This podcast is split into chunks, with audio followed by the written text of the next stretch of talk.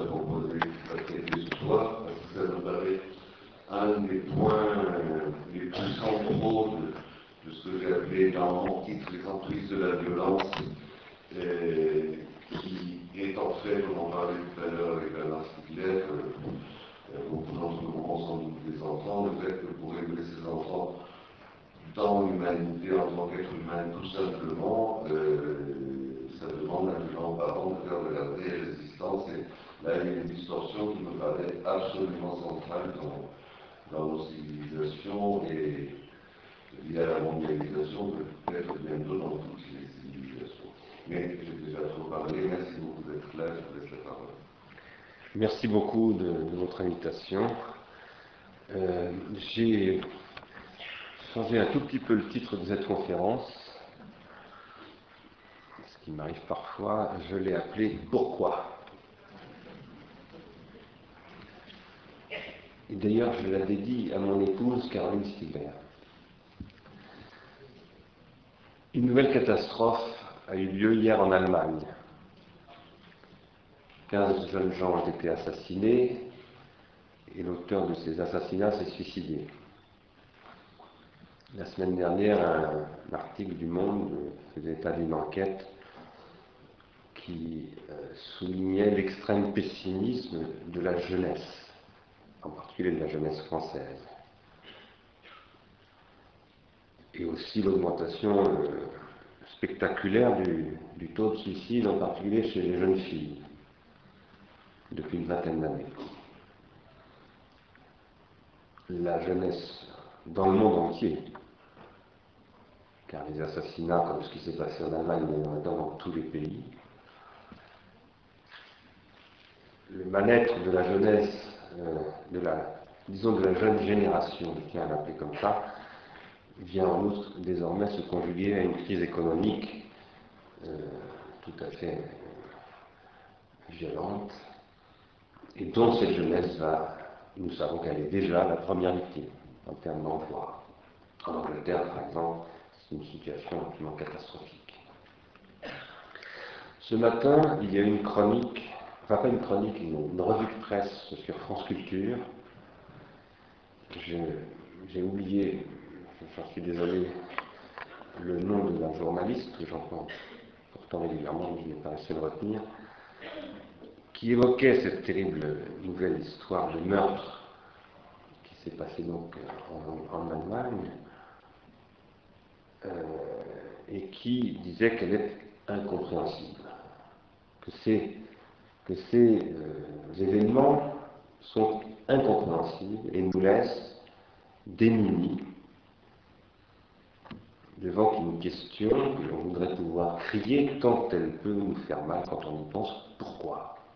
Pourquoi? Je disais pourquoi. Face à cette terrible question, je vais peut-être vous surprendre un peu là dans ma rhétorique, mais ce n'est pas qu'une rhétorique. Nous sommes tentés de nous tourner vers les roses. La rose est sans pourquoi, dit Angelus Silesius. Rien de plus reposant qu'un jardin pour cette raison même. Il est possible d'y trouver ce repos où le monde semble constituer un paradis où il n'y a pas de pourquoi. Et pourtant, quittant notre jardin, si nous avons la chance d'en avoir un, notre jardin réel, ou bien notre jardin imaginaire, notre jardin secret, comme on l'appelle parfois, nous devons revenir au monde où nous sommes responsables, et dont nous sommes responsables, y compris pour que puisse exister de tels jardins réel aussi bien que secrètement imaginaire. Nous le devons pour entendre cette injonction de Kant et de ce que l'on appelle les Lumières, la philosophie des Lumières, sapere ose savoir. Aie le courage de te servir de ton propre entendement. Voilà la devise des Lumières, c'est ce que dit Emmanuel Kant en réponse à la question qu'est-ce que les Lumières? Aie le courage, autrement dit, de te demander pourquoi. Ne suis pas dans ton jardin mais va dans le monde et tente de le comprendre, et préserve ainsi qu'il soit encore possible qu'il pousse aussi ces roses qui sont sans pourquoi et qui font le bonheur d'Angelus Silesius, comme de tous les hommes et toutes les femmes civilisés, humains c'est-à-dire non inhumain. Pourquoi? Telle est donc la question, comme le rappelait cette journaliste de France Culture, qui avait douloureusement surgi après le premier événement de ce genre qui a eu lieu il y a dix ans aux États-Unis, à Columbine. Et elle rappelait aussi que depuis, il y a eu beaucoup d'autres histoires similaires, terrifiantes, et de plus en plus souvent, et partout dans le monde, dans tous les pays pratiquement. En Finlande, je me souviens, il y a quelques mois. Un peu plus, il est vrai, aux États-Unis. Elle remarquait qu'à chaque fois, on demande pourquoi, mais aussi qu'à chaque fois, et c'est là où je voulais en venir, on oublie d'essayer de comprendre ce qui se passe une fois l'événement effacé par le flot et le flux de l'actualité. Et j'ajouterais d'une actualité dans laquelle faisons en permanence que nous lisions, que nous regardions, que nous écoutions les journaux écrits, télévisés ou radiodiffusés, une actualité dans laquelle nous baignons en permanence, que nous les regardions ou que nous ne les regardions pas, que nous les écoutions ou que nous n'écoutions pas, ces journaux. Actualité qui n'est pas que l'actualité des journaux, mais aussi celle de la mode, celle du marketing, celle de ce qu'on appelle la culture, qui est en fait de plus en plus industrialisée, et qui est faite pour capter notre attention. La capter en permanence. En sorte que, précisément, elle détourne cette culture, cette information, cette actualité, ce marketing, tout cela détourne cette attention de ces possibilités de compréhension et de cette question qui se tient en toute démarche de compréhension. Pourquoi Nous avons de plus en plus de mal à comprendre ce qui se passe là, dans, ce, dans le cas de ce fait divers, excusez-moi d'employer ce mot, parce qu'on appelle ça un fait divers, et on appelle toujours ça comme ça dans cette terrible catégorisation ici, mais aussi sur beaucoup d'autres plans, nous avons beaucoup de mal à comprendre ce qui se passe, précisément parce que notre attention, qui est à la fois une faculté psychique, une faculté sociale, une capacité à nous concentrer sur un sujet, à nous laisser absorber par ce sujet et à nous y perdre, par exemple, sur le mode de la fascination ou de l'horreur ou de l'admiration voire de l'enchantement, comme les enfants, aussi bien qu'à nous y retrouver sur le mode sinon de la compréhension, au moins de l'analyse, du discernement, de la critique et de la réflexion individuelle et collective, ce que je crois que nous sommes en train de faire ce soir même ici. Et j'aurais voulu citer d'ailleurs un texte vous m'avez adressé, malheureusement je me suis aperçu que je le qui était un très beau texte de vous, cette attention, donc, qui n'est pas une donnée naturelle, mais le fruit d'une éducation, puis d'efforts qu'il faut faire dans la vie pour rester digne de cette éducation, reçue de nos éducateurs, qu'ils soient parents, proches, institutions d'enseignement, églises, etc. Si on a eu la chance de recevoir une éducation, ce qui est en principe le cas malgré tout de tous les hommes qui vivent en société, de près ou de loin, cette attention donc a été systématiquement captée par des industries qui sont là pour l'exploiter, en la détournant vers des objets de consommation qui se substituent à ceux qui constituent normalement notre désir. Nos proches, parents, frères, sœurs, voisins, enseignants, élèves, et tout ce qui, comme objet de la sublimation de notre énergie libidinale, c'est-à-dire de la force qui anime nos désirs, et dont Sigmund Freud montre qu'en fait cette force est toujours socialisée, c'est-à-dire sublimée, constitue ce qu'Aristote appelait la filia, la familiarité, l'amitié, l'affection, le lien que nous avons aux autres, le respect que nous leur portons, et qui donne lieu à ce qu'il faut analysés comme des processus d'identification. Non pas au sens où on parle de ce mot en théorie esthétique du spectacle, par exemple, pour décrire la relation qui se noue entre un spectateur et un personnage de cinéma auquel il s'identifie. Le mot identification a beaucoup été produit pour parler de ce qui se passe au cinéma. même si en réalité ça commence au théâtre. Mais là, j'emploie le mot d'identification au sens où Freud parle d'identification primaire et d'identification secondaire. À quoi j'ajoute d'ailleurs aussi, mais je n'aurai pas le temps de développer ce soir, ce soir, ce que j'appelle l'identification de référence. La journaliste de France Culture s'étonnait donc que, dix ans après Columbine, nous en soyons toujours à demander pourquoi. À dire je ne comprends pas.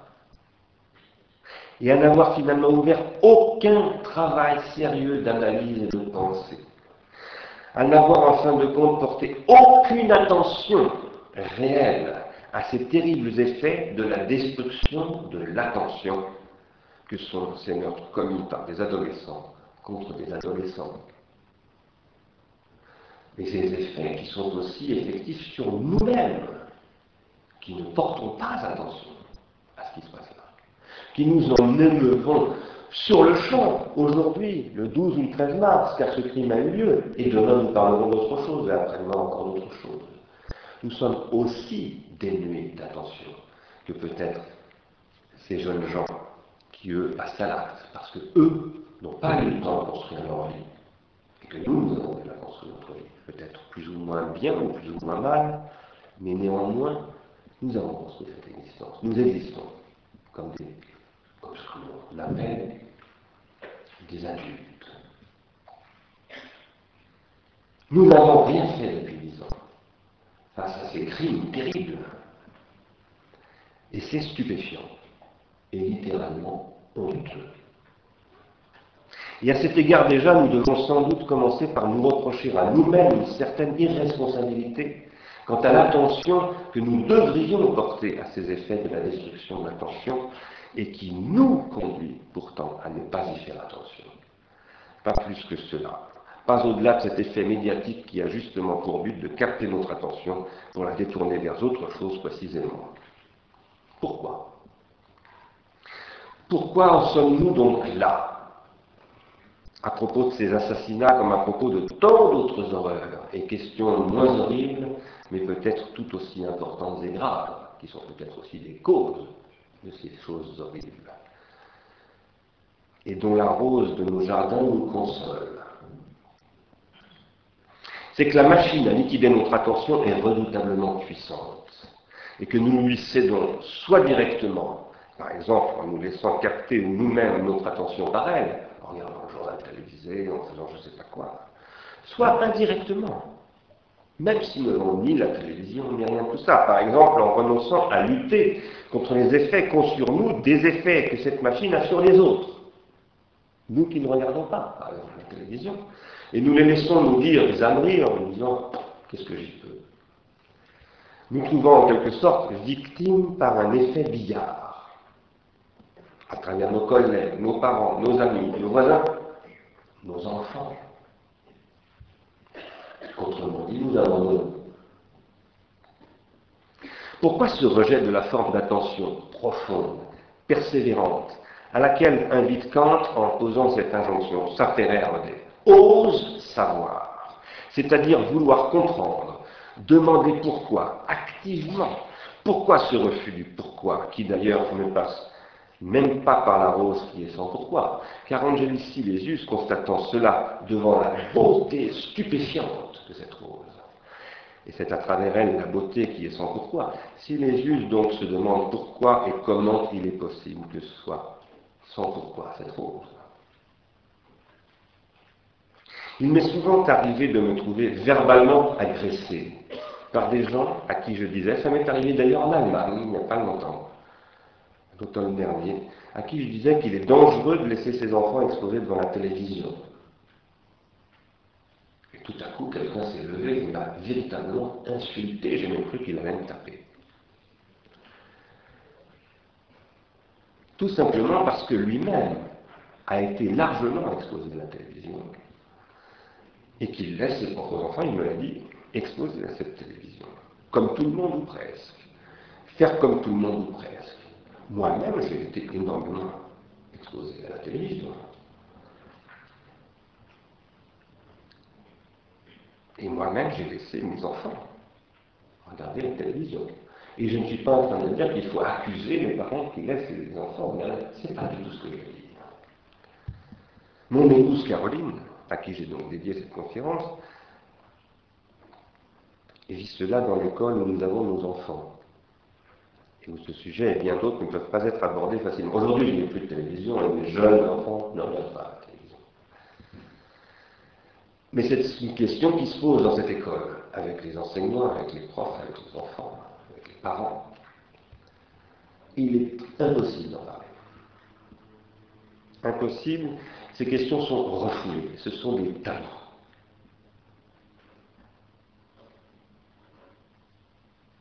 Partout on se demande pourquoi et partout on fuit cette question et les efforts de compréhension et des discussions qu'elle exige pourtant.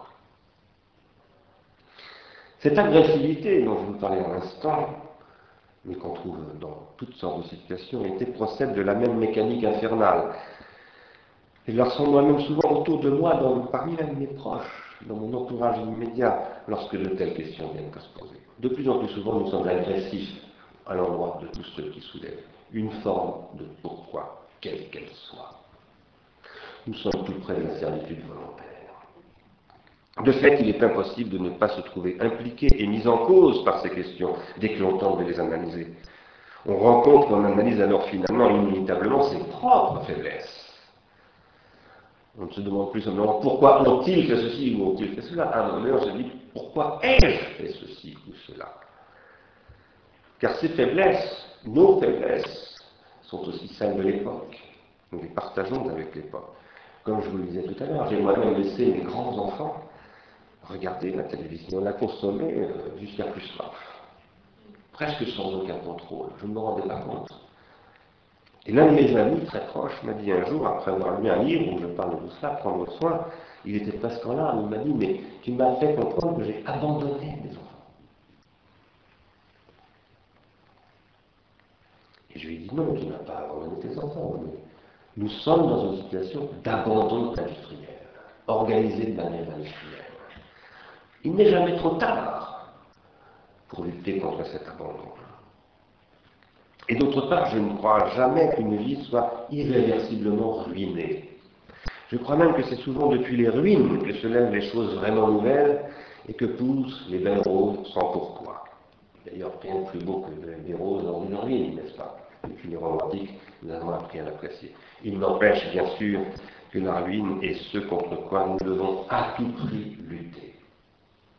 Voilà ce dont je veux vous parler ce soir en posant que sans doute pour la première fois dans l'histoire de l'humanité, la relation intergénérationnelle a été rompue.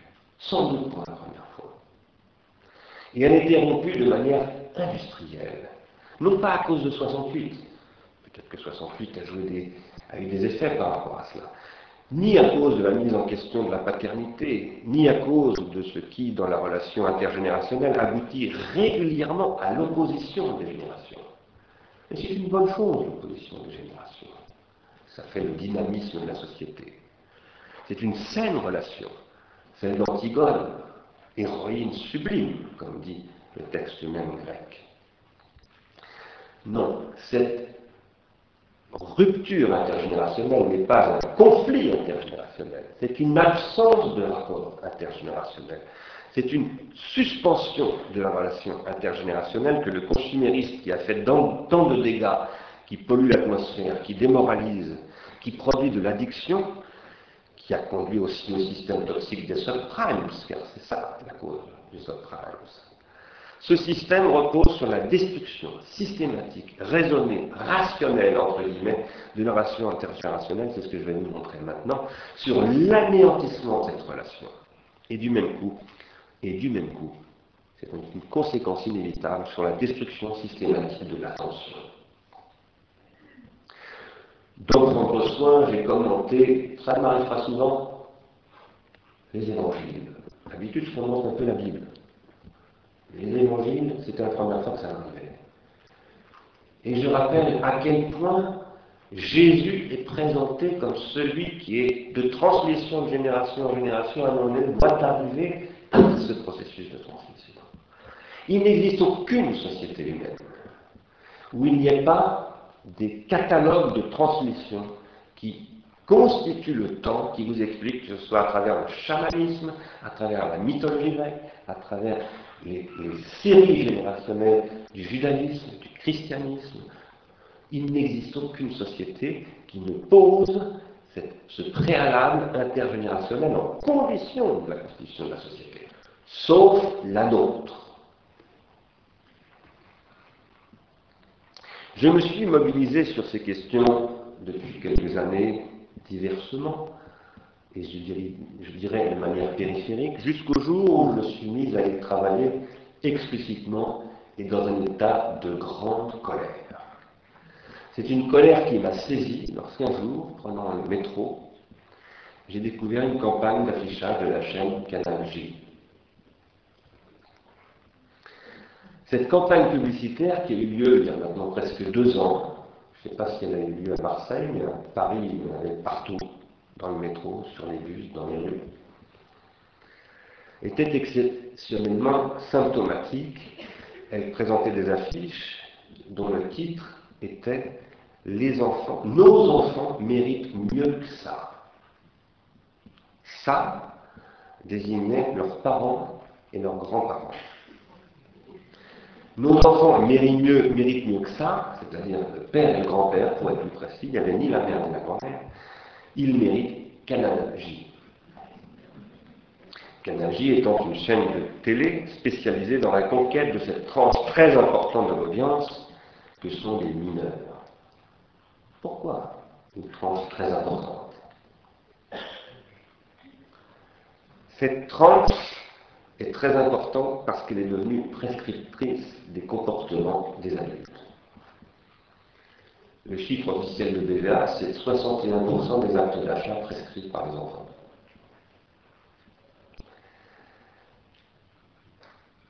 Et elle produit cette prescription induite par un marketing rationnel, entre guillemets, une inversion intergénérationnelle, qui est le signe le plus évident d'une véritable ruine de l'éducation. À quoi conduit non pas le corporatisme des profs, il y a peut-être aussi des raisons, liées à je ne sais pas quel corporatisme des profs de je ne sais pas qui, mais ça ce sont des leurres, des écrans de fumée, des caches-misères. On désigne du doigt la vindicte populaire et syndicats d'enseignants, que par ailleurs on peut sûrement critiquer sur toutes sortes de choses, pour dissimuler un autre problème infiniment plus grave. À savoir que l'attention des enfants que l'école, comme tout système éducatif, est en charge de produire, est canalisée et systématiquement détournée par les médias de masse pour attirer les enfants vers la consommation. Un point, c'est tout. Donc sans doute que M. le ministre de l'Éducation nationale a une très bonne foi dans ses projets. Je n'en doute pas une seconde, mais il se trompe de problème.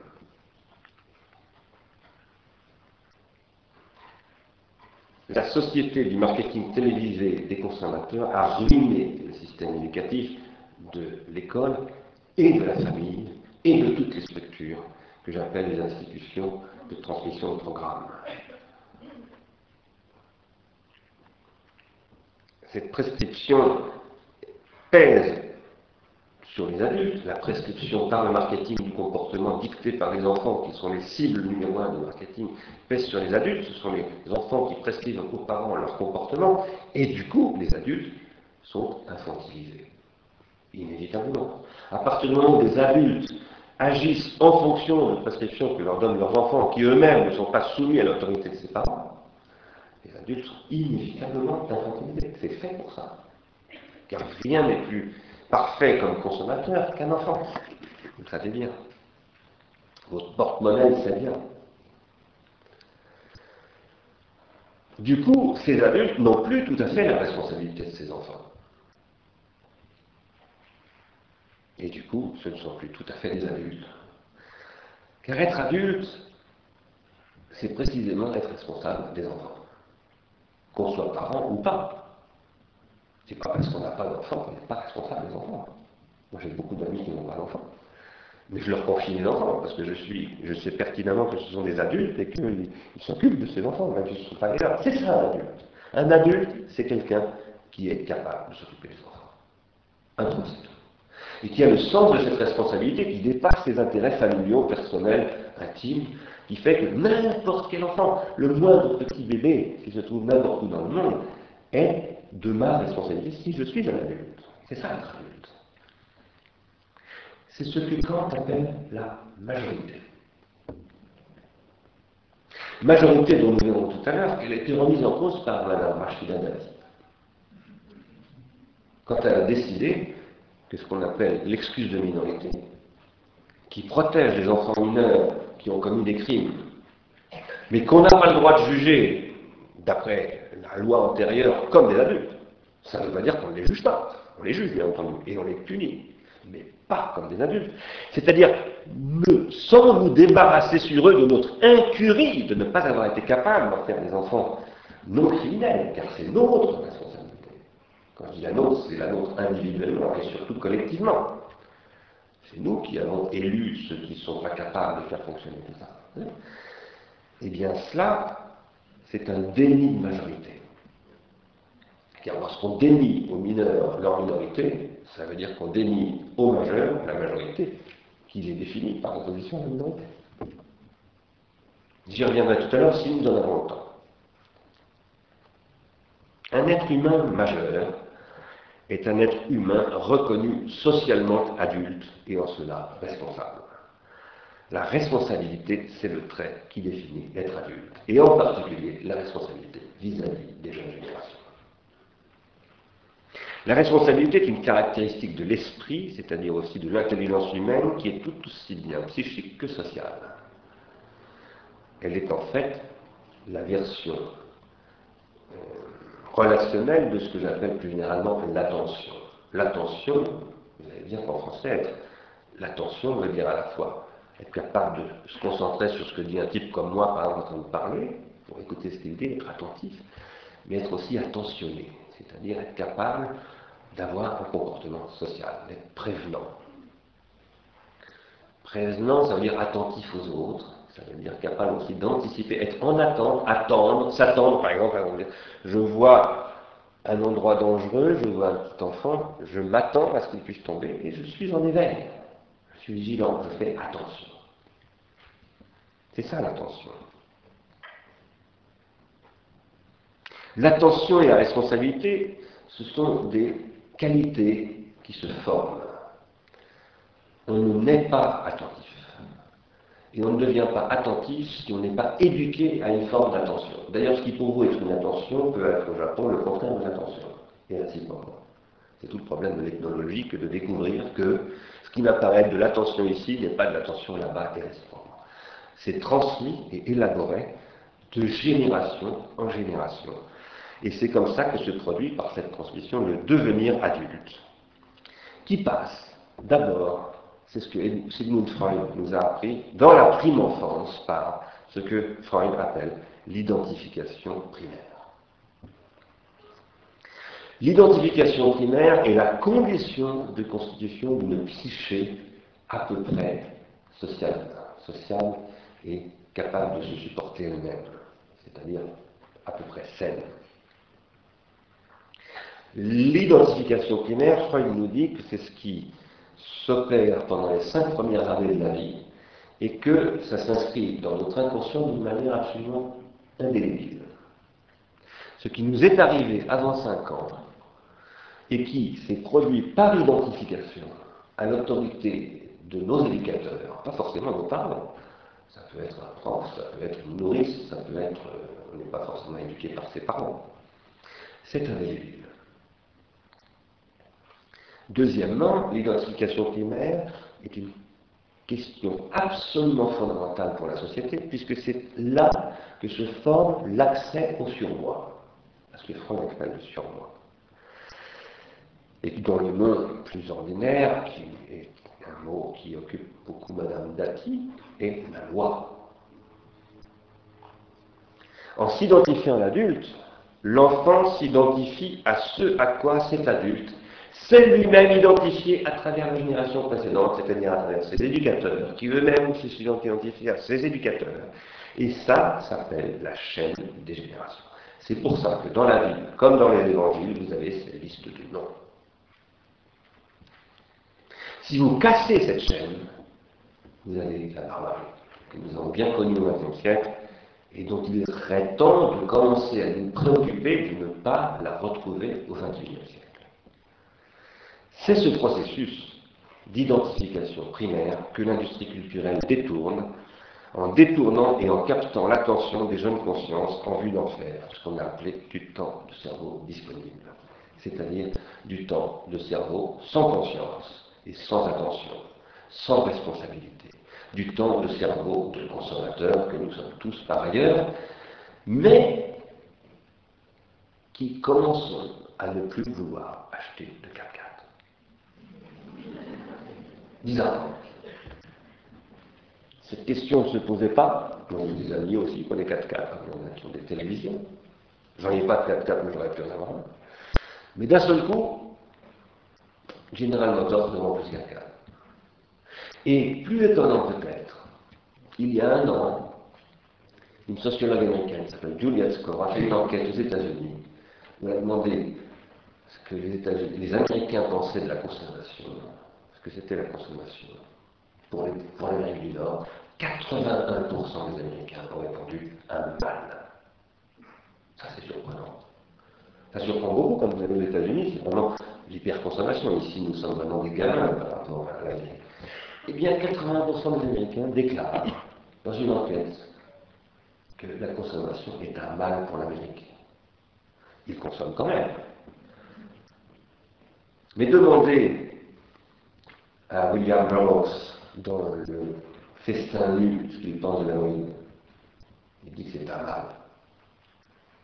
L'introduction au festin nu de William Burroughs déclare que l'héroïne est un mal. Mais c'est un toxicomane qui vous le déclare. Il n'y a que le toxicomane qui est capable de vous dire à quel point c'est un mal.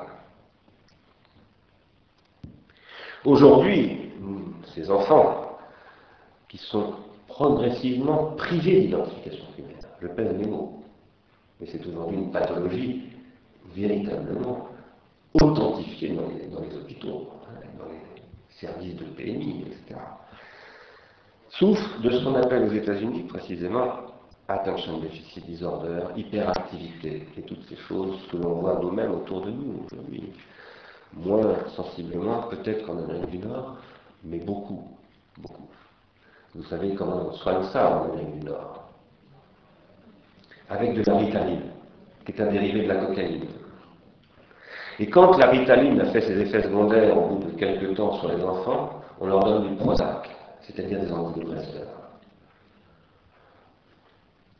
La chaîne de télévision Canal J, qui importe ce modèle, avec sa campagne publicitaire scandaleuse du mois de juin 2007, revendique sans la moindre vergogne l'état de fait qui consiste à dire je court-circuite le père, le grand-père et l'identification primaire et je me mets à leur place.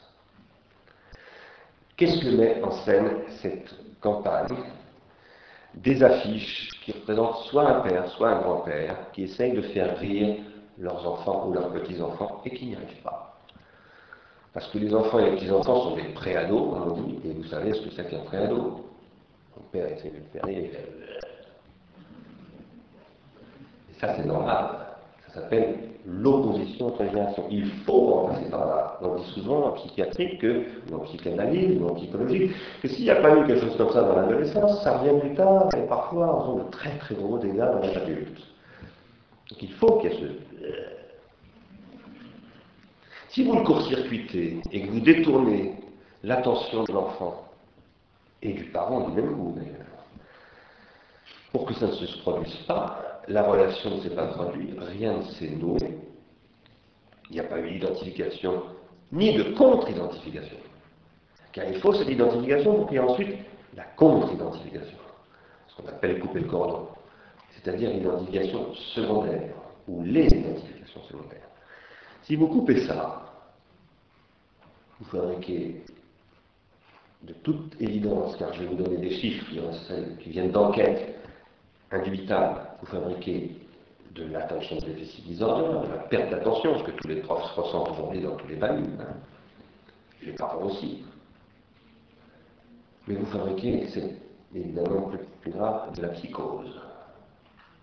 Vous détruisez le, nœud névrotique du conflit intergénérationnel, parce que ça, ce conflit intergénérationnel, ça produit de la névrose, mais vous produisez de la psychose. En principe, la névrose, ça conduit parfois à des passages à l'acte suicidaire, mais ça ne conduit jamais au crime. Mais la psychose produit des crimes.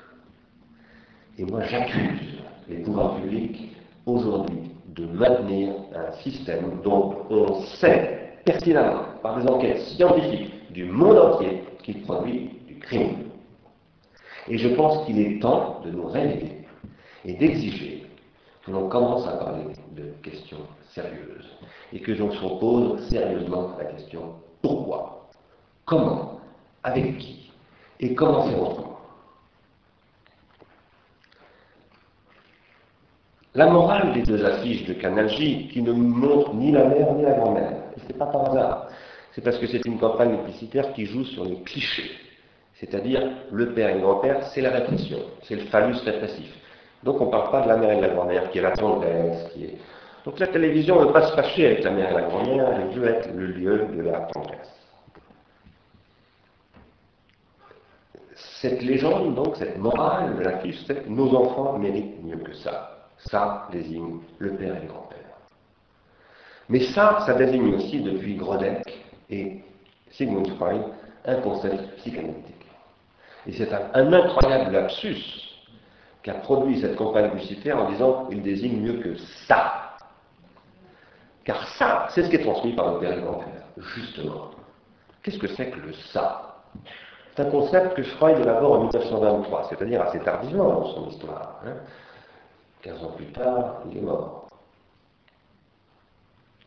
Par quoi il désigne le système psychique que le ça forme avec le moi et dont le moi, autrement dit, est une partie. Plus précisément, c'est un concept par lequel Freud tout à coup dit il suffit, suffit plus pour décrire l'appareil psychique d'opposer la conscience, le préconscient et l'inconscient. Ça, c'était ce qu'on appelle la première topique freudienne. Maintenant, on va décrire une organisation de l'appareil psychique dans laquelle le moi, certes, est l'organe de la conscience, de l'appareil psychique conscient, mais en même temps comporte une partie inconsciente. Par exemple, cette partie qui me permet de refouler inconsciemment. Pour que mon moi m'oblige à refouler des choses qui viennent de l'inconscient et que ce refoulement, je n'en sois pas conscient, il faut que lui-même ait une partie inconsciente. C'est cela que Freud appelle le ça. L'inconscient est constitué par des représentations refoulées, nous dit Freud.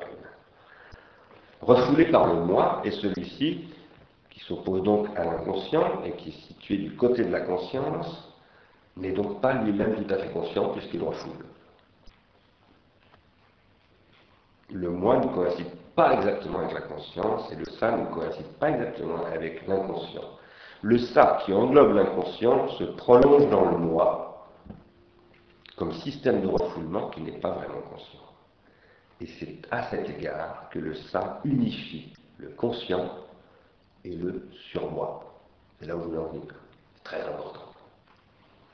L'unité de l'appareil psychique suppose qu'entre l'inconscient qui lutte contre le surmoi et le surmoi qui passe par le moi, il y a une, unité, une, une cohérence qui forme l'appareil psychique dans son ensemble. Ici, j'abandonne un peu Freud et je passe sur mon propre terrain. Il est très important de comprendre que tout ça, c'est une affaire de mémoire, bien entendu. Hein. Le conscient, le préconscient et l'inconscient, tout ça, c'est de la mémoire. La conscience, c'est bah, je suis conscient, par exemple, que tout à l'heure, j'étais dans le TGV ce matin, etc., et que demain, je vais faire ceci. La conscience, ce sont des rétentions, comme dit Husserl, et des protensions, c'est-à-dire des, des souvenirs et des anticipations. C'est du temps. La conscience, c'est essentiellement du temps. Le préconscient, qui est quelque chose qui n'est pas conscient en ce moment, mais que je pourrais rendre conscient en réfléchissant, par exemple, ah, comment s'appelle déjà Monsieur Appel Voilà, ça, ça serait euh, activé du préconscient. C'est aussi évidemment de, la mémoire. Et l'inconscient, c'est aussi une mémoire. C'est une mémoire à laquelle je ne peux jamais accéder directement, à laquelle je peux accéder par des cures psychanalytiques ou par le rire, ou par des histoires que me racontent mes parents, mes grands-parents, ma mère, mon père, mon grand-père, Jésus-Christ, Moïse, Emmanuel Kant, Hérodote, tous ceux qui forment la culture et qui court-circuitent ces industries culturelles. Dans la mémoire humaine, il y a une dimension qui est ça, par exemple. Cette aide-mémoire qui me permet de faire cette conférence, qui est une mémoire qui n'est ni dans mon inconscient, ni dans mon préconscient, ni dans ma conscience, parce qu'elle est hors de moi. C'est la mémoire que j'appelle hypomnésique, c'est-à-dire mnémotechnique, la mémoire artificielle produite par la technique. Cette mémoire est extrêmement importante. Son premier noyau dans l'histoire du petit être humain est le doudou. Pourquoi le doudou? Eh bien parce que le doudou que Winnicott appelle l'objet transitionnel, c'est l'objet qui crée le lien entre le petit enfant, qui est encore un enfant, c'est-à-dire un enfant qui n'a pas encore un appareil symbolique, qui ne parle pas encore, etc. C'est à travers cet objet-là, qui peut prendre toutes sortes de... qui peut même être son doigt, c'est à travers cet objet-là que l'enfant va rentrer en relation avec le monde. Et Winnicott dit, cet objet, c'est ce qui donne Mona Lisa, c'est ce qui donne la tour Eiffel, c'est ce qui donne les navettes spatiales, le théorème de Pythagore, tout ce que vous voulez. C'est ce qui donne les objets de la sublimation, la culture, la Bible et les évangiles, et le Coran, nous l'oublions pas, surtout à Marseille. Alors, ce que je crois, c'est que dans l'histoire de l'humanité, que je décris comme une histoire que j'appelle organologique, c'est-à-dire basée sur des relations entre différents types d'organes, les organes vitaux et vivants qui constituent mon corps, y compris mon appareil psychique, mon foie, mon cerveau, mes ongles, mes cheveux, etc. Les organes comme le conseil, le, département des neurones, qui est un organe social, ce qu'on appelle un organisme ou une institution, c'est une organisation. Et les organes artificiels, que par exemple, on présente cette feuille avec l'alphabet qui est inscrit dessus, l'imprimante m'a permis de l'écrire, y a une autre époque, je l'aurais tapé à la machine, et puis avant, je l'aurais écrit avec un stylo et puis avant, un stylo plume, et avant, une plume doigt, et avant, un calame, et avant, je ne l'aurais pas écrit parce que l'écriture n'existait pas, mais je l'aurais fait autrement. Il y a toujours des systèmes mnémotechniques. Ces trois dimensions organologiques constituent des conditions à travers lesquelles la transmission intergénérationnelle évolue dans ces conditions objectives. L'apparition de la Bible, par exemple, rend possible le message prophétique, puis le message messianique, d'une certaine manière, qui est inconcevable en dehors de cette forme de l'écriture qu'on appelle consonantique, alphabétique consonantique, puis alphabétique tout court. La cité grecque n'est pas possible sans l'écriture alphabétique, par exemple. Le chaman a besoin d'appareils qui sont très bien décrits par les spécialistes de sa société, et nous, dans nos sociétés, nous vivons à travers une autre façon de partager et de faire circuler la mémoire, qui est celle des industries culturelles. Dans toutes les sociétés, il existe des circuits de transmission intergénérationnelle qui sont surdéterminés, malheureusement, Freud ne les a pas suffisamment étudiés, par des circuits techniques ou technologiques de la mémoire, disons mnémotechniques ou hypomnésiques de la mémoire. Il est impossible de comprendre ce qui se passe si l'on n'analyse pas les spécificités de ces systèmes. Cela dit, ces systèmes, pour fonctionner, je le crois, supposent, quels qu'ils soient, qu'ils se transmettent par des techniques chamaniques, par des techniques mosaïques, au sens de Moïse, par des techniques euh, grecques, au sens de la cité grecque, par des techniques issues de la révolution industrielle ou de n'importe quoi d'autre, une relation intergénérationnelle de base qui ne s'accomplit comme éducation que dans la relation qu'entretient l'enfant avec ses ascendants adultes vivants, parents ou pas. Et en tant qu'être mineur qu'il est et qui est reconnu comme un être mineur par des gens qui se revendiquent, qui revendiquent une majorité et un être adulte. Qui est le mineur ici? Qu'est-ce qui fait qu'un mineur est un mineur? Le mineur est celui qui n'a pas encore accès à ce que Freud appelle le principe de réalité. C'est ça un mineur. Il peut y avoir accès en partie. On dit souvent que 7 ans c'est l'âge de raison. Ça ne désigne pas rien. Hein. Les dictons de ce genre ne disent jamais rien du tout. Ils ont toujours un sens. Ça veut dire qu'à 7 ans, les enfants, c'est d'ailleurs à cet âge-là qu'on verra tout à l'heure que ceux qui ont eu l'attention captée prématurément par les médias audiovisuels rentrent dans des attention deficit disorder, c'est-à-dire n'arrivent pas à rentrer dans la raison. C'est à cet âge-là qu'en principe, on voit les enfants commencer à changer sur le plan moteur, c'est-à-dire avoir une certaine conscience du danger, et qu'on n'a plus tout à fait besoin de les surveiller comme des bébés ou des petits-enfants. Parce qu'ils ont pris, on commence à les laisser aller se balader un peu tout seul dans le jardin, etc., ce qu'on fera par les enfants maintenant. Ils n'ont accès qu'à une partie du principe de réalité. L'acquisition du principe de réalité dans sa globalité suppose d'accéder à la majorité, à l'être adulte. Les ascendants du mineur, ces ascendants vivants, ceux qui l'entourent, ses éducateurs, du parent jusqu'au président de la République, qui devrait être un éducateur, lui qui écrit des lettres aux éducateurs. Ces ascendants vivants transmettent aux mineurs, à l'être mineur, l'expérience accumulée par les générations ascendantes et le mettre en relation avec les ascendants morts. Et ce processus de transmission est la mise en forme du principe de réalité sous les diverses formes de savoir en quoi il consiste. Car le principe de réalité se spécifie ensuite de toutes sortes de manières. D'abord les savoirs vivants. Mets pas ton, ton doigt dans ton nez, dis bonjour à la dame, etc. ce sont des bases extrêmement euh, basiques, si je puis dire, du principe de réalité qu'est le savoir vivre en société en France en France, parce qu'il y a des pays où ça ne se pose pas dans ces termes-là. Il y a des pays où on ne dit pas bonjour à la dame. Il n'y a pas de dame à proprement parler, c'est pas comme ça que ça se passe. Les savoir-faire, apprendre à travailler, apprendre à faire la vaisselle, apprendre à faire un certain nombre de choses, à, faire son lit, à faire sa toilette, etc. Tout ça, ce sont des savoir-faire. Beaucoup d'autres savoir-faire. Savoir recevoir, très important. Et puis il y a les savoirs théoriques qui ne se développe pas partout. Il y a une société où il n'y a pas de savoir théorique, mais il y a d'autres formes de savoir dans cette société.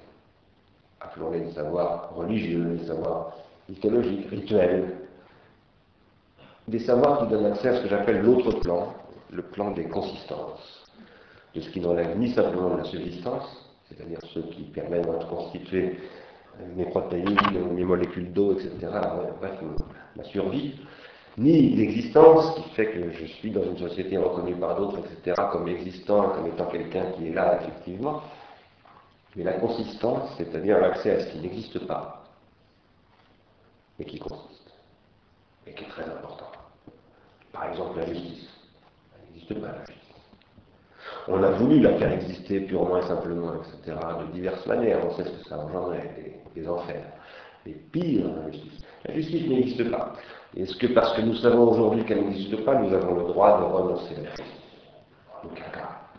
C'est d'autant plus important de vouloir la justice qu'elle n'existe pas et qu'elle n'existera jamais. Ça s'appelle la consistance de la justice. Mais le point géométrique n'existe pas plus que la justice. Un point géométrique, ça n'existe pas.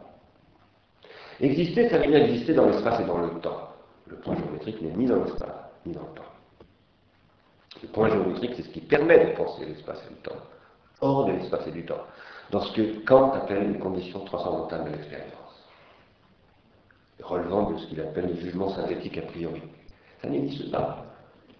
Mais bien que ça n'existe pas, c'est très important. C'est peut-être même ce qu'il y a de plus important. Ce que les générations transmettent de génération en génération, c'est le savoir de ce qui n'existe pas et qui consiste.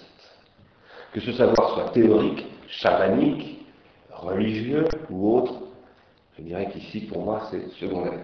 Ces objets du savoir qui n'existent pas, qui sont aussi les objets de la fantaisie, les chimères, les personnages que l'on voit dans ces peintures de Watteau, dont on sait très bien que ces faux n'existent pas. Ces histoires du petit chaperon rouge qu'on nous a racontées, parce qu'on sait très bien que ça n'existe pas. Les enfants savent très bien que ça n'existe pas quand on leur raconte, mais c'est très très important. Ce sont les objets qui, au-delà du principe de réalité, constituant ce principe de réalité théoriquement, conduisent vers le principe de plaisir. Car ce sont les objets de la sublimation. Or, la sublimation est un objet du désir et donc du plaisir. Quand on fait de la géométrie, c'est par plaisir. Il est impossible de faire de la géométrie par nécessité. Dans ce cas-là, on ne fait pas de la géométrie. On fait je ne sais pas quoi, on est, on est arpenteur, on ne fait pas la géométrie. La géométrie est un objet du désir et donc du plaisir. Donc on n'élève pas ses enfants autrement que par plaisir et par désir. Parfois, ce n'est pas le cas, mais ça ne se passe pas bien. La responsabilité, c'est d'abord celle de transmettre le principe de réalité comme accumulation formalisée et encodée de l'expérience intergénérationnelle, donnant à une expérience, accès à une expérience sublimée du plaisir et du désir. C'est ça, c'est cette transmission intergénérationnelle qui forme l'attention, et qui d'ailleurs est un agencement de rétention, c'est-à-dire de mémoire. Le mot rétention, c'est le mot technique en philosophie pour désigner la mémoire, le souvenir, et de protension, c'est-à-dire d'anticipation, de désir, si vous voulez, aussi dans ce sens-là. En français, c'est magnifique. Vous avez la rétention d'un côté, la protension de l'autre, et au milieu, vous avez l'attention, qui est constituée par les deux, qui est leur unité.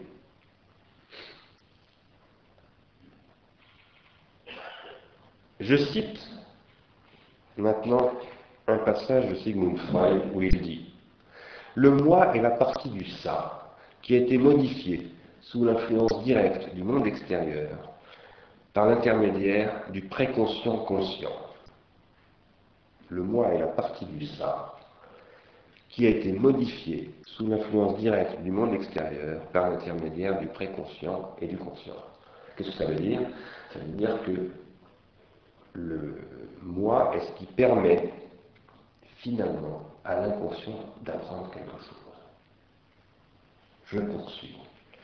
Il s'efforce, le moi, de mettre en vigueur l'influence du monde extérieur sur le ça et sur ses desseins, sur ses protensions, si vous préférez, et cherche à mettre le principe de réalité à la place du principe de plaisir qui règne sans limitation dans le ça c'est-à-dire dans l'inconscient. Vous savez bien que l'inconscient, c'est ce qui veut satisfaire le plaisir à tout prix. Pourquoi est-ce que je cite ça? Eh bien, parce que l'inconscient, c'est ce dont euh, Freud nous dit que c'est ce qui s'exprime par le rire. Freud a toute une théorie du rire, et au-delà du rire, de l'humour et du mot d'esprit, consiste à dire que lorsque quelqu'un fait un mot d'esprit, en réalité, Jacques Lacan énormément influencé tout ça, en réalité, il fait une conjugaison entre deux mots conscients qui créent un circuit dans l'inconscient et qui vous chatouille de l'intérieur. Et ça, c'est Par exemple, il fait une, grivoiserie ou je ne sais pas quoi, mais ça, donne accès à quelque chose qu'on n'a pas le droit de dire normalement, par exemple. Hein. On n'a pas le droit, par exemple, de parler de choses sexuelles, etc. Et puis on fait une espèce de jeu de mots qui va rendre tout à fait possible d'un seul coup, dans une société très policée où on ne parle jamais de ça, que ça parle tout de même. Et ça fait rire tout le monde, cette amusant, etc. Eh bien ça, c'est ce que le grand-père et le père cherchent à faire fonctionner avec les préados. Ils s'adressent à leur inconscient, c'est-à-dire à leur désir. Et ça ne marche pas, mais il faut que ça ne marche pas pour que ça puisse à un moment donné finir par marcher. Et que l'inconscient travaille pour de bon. Vous savez ce que c'est? Si vous avez eu des ados ou des pré-ados, vous savez ce que c'est cette lutte avec cette résistance, car c'est une résistance qui fait que pendant un moment ils vous font et puis à un moment donné, finalement, vous finissez par faire la fête avec eux, par vous amuser, peut-être en vous tapant dessus un petit peu au début, peut-être par boire un coup ensemble, même pourquoi pas quelques irresponsables en fumant un joint avec eux, je ne vous conseille pas de le faire, mais euh, toutes sortes de choses, et plus, plus classiquement en racontant l'histoire, en jouant, en jouant. Et le jeu ici sert finalement de lien entre les générations qui passent par l'inconscient. Car le jeu, c'est ce qui fait fonctionner cette couche-là. Le père et le grand-père qui fonctionnent à travers ce que Freud appelle dans un passage, je n'ai pas le temps de vous lire, les farces et les facéties populaires, qui permettent aux sociétés et aux générations d'entrer en relation à travers des types de folklore, les blagues, les jeux, etc. c'est ce qui relie l'inconscient au moi entre les générations, et c'est cela que court-circuite Canal Et en court-circuitant cela, évidemment, c'est la transmission elle-même qui est détruite. Alors je vois que l'heure tourne et que je suis pas, je suis en retard, donc je vais arrêter de suivre mon texte parce que je voudrais qu'on ait le temps de discuter. Je voudrais vous dire que c'est cela que j'appelle aussi l'autorité de la tendresse. Car un grand-père masculin, qui représente effectivement l'hyper-dépressif, puisque hein, c'est plus que le père, c'est déjà le patriarche. Un grand-père n'est un grand-père que s'il a l'autorité d'une tendresse, euh, et pas simplement d'une répression. Euh, c'est ça que, qui est fondé sur l'identification primaire que détruisent ces courts-circuits. Eh bien, ça aboutit à des effets qui sont décrits effet engendré par ce que j'appelle un psychopouvoir, car aujourd'hui nous vivons dans une industrie du psychopouvoir qui poursuit ce que Foucault avait déjà décrit comme étant ce qu'il appelait un biopouvoir, c'est-à-dire un contrôle des corps. Ça détruit les processus d'identification primaire de telle sorte qu'aujourd'hui, une équipe, en particulier de nombreuses équipes dans le monde maintenant, car ces équipes-là se sont multipliées depuis deux ans de manière incroyable, mais en particulier une équipe assez connue dans le monde de la pédiatrie, qui est dirigée par deux médecins qui s'appellent Zimmerman et Christakis, qui sont des chercheurs de l'Université de Washington aux États-Unis, ont montré comme étant la destruction de la synaptogenèse. Aujourd'hui, nous ne sommes pas seulement euh, dotés de la théorie psychanalytique.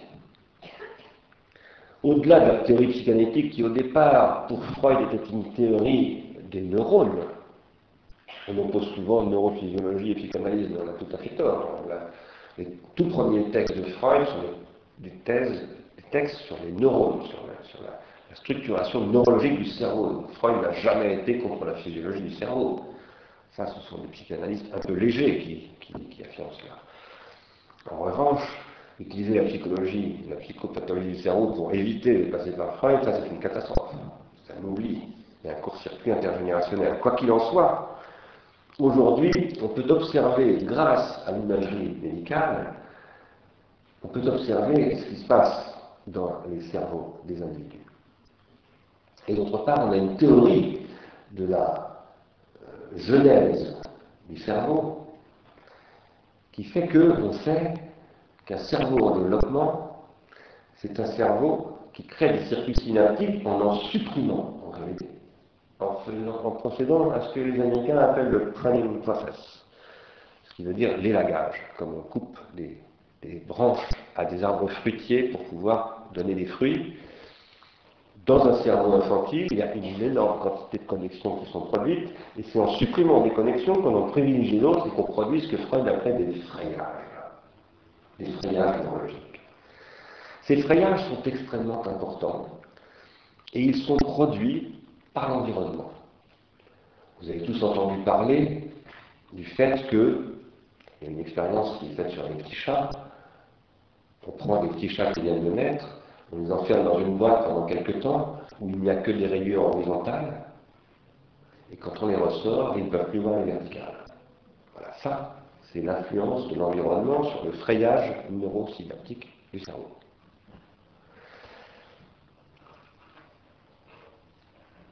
L'auteur de L'homme neuronal, Jean-Pierre Changeux, s'est rendu célèbre en, en, popularisant, en vulgarisant cette théorie, et il a parlé de sélection neurologique il a dit apprendre, c'est éliminer, c'est-à-dire c'est supprimer les choses, c'est créer c'est produire le pruning process. Alors,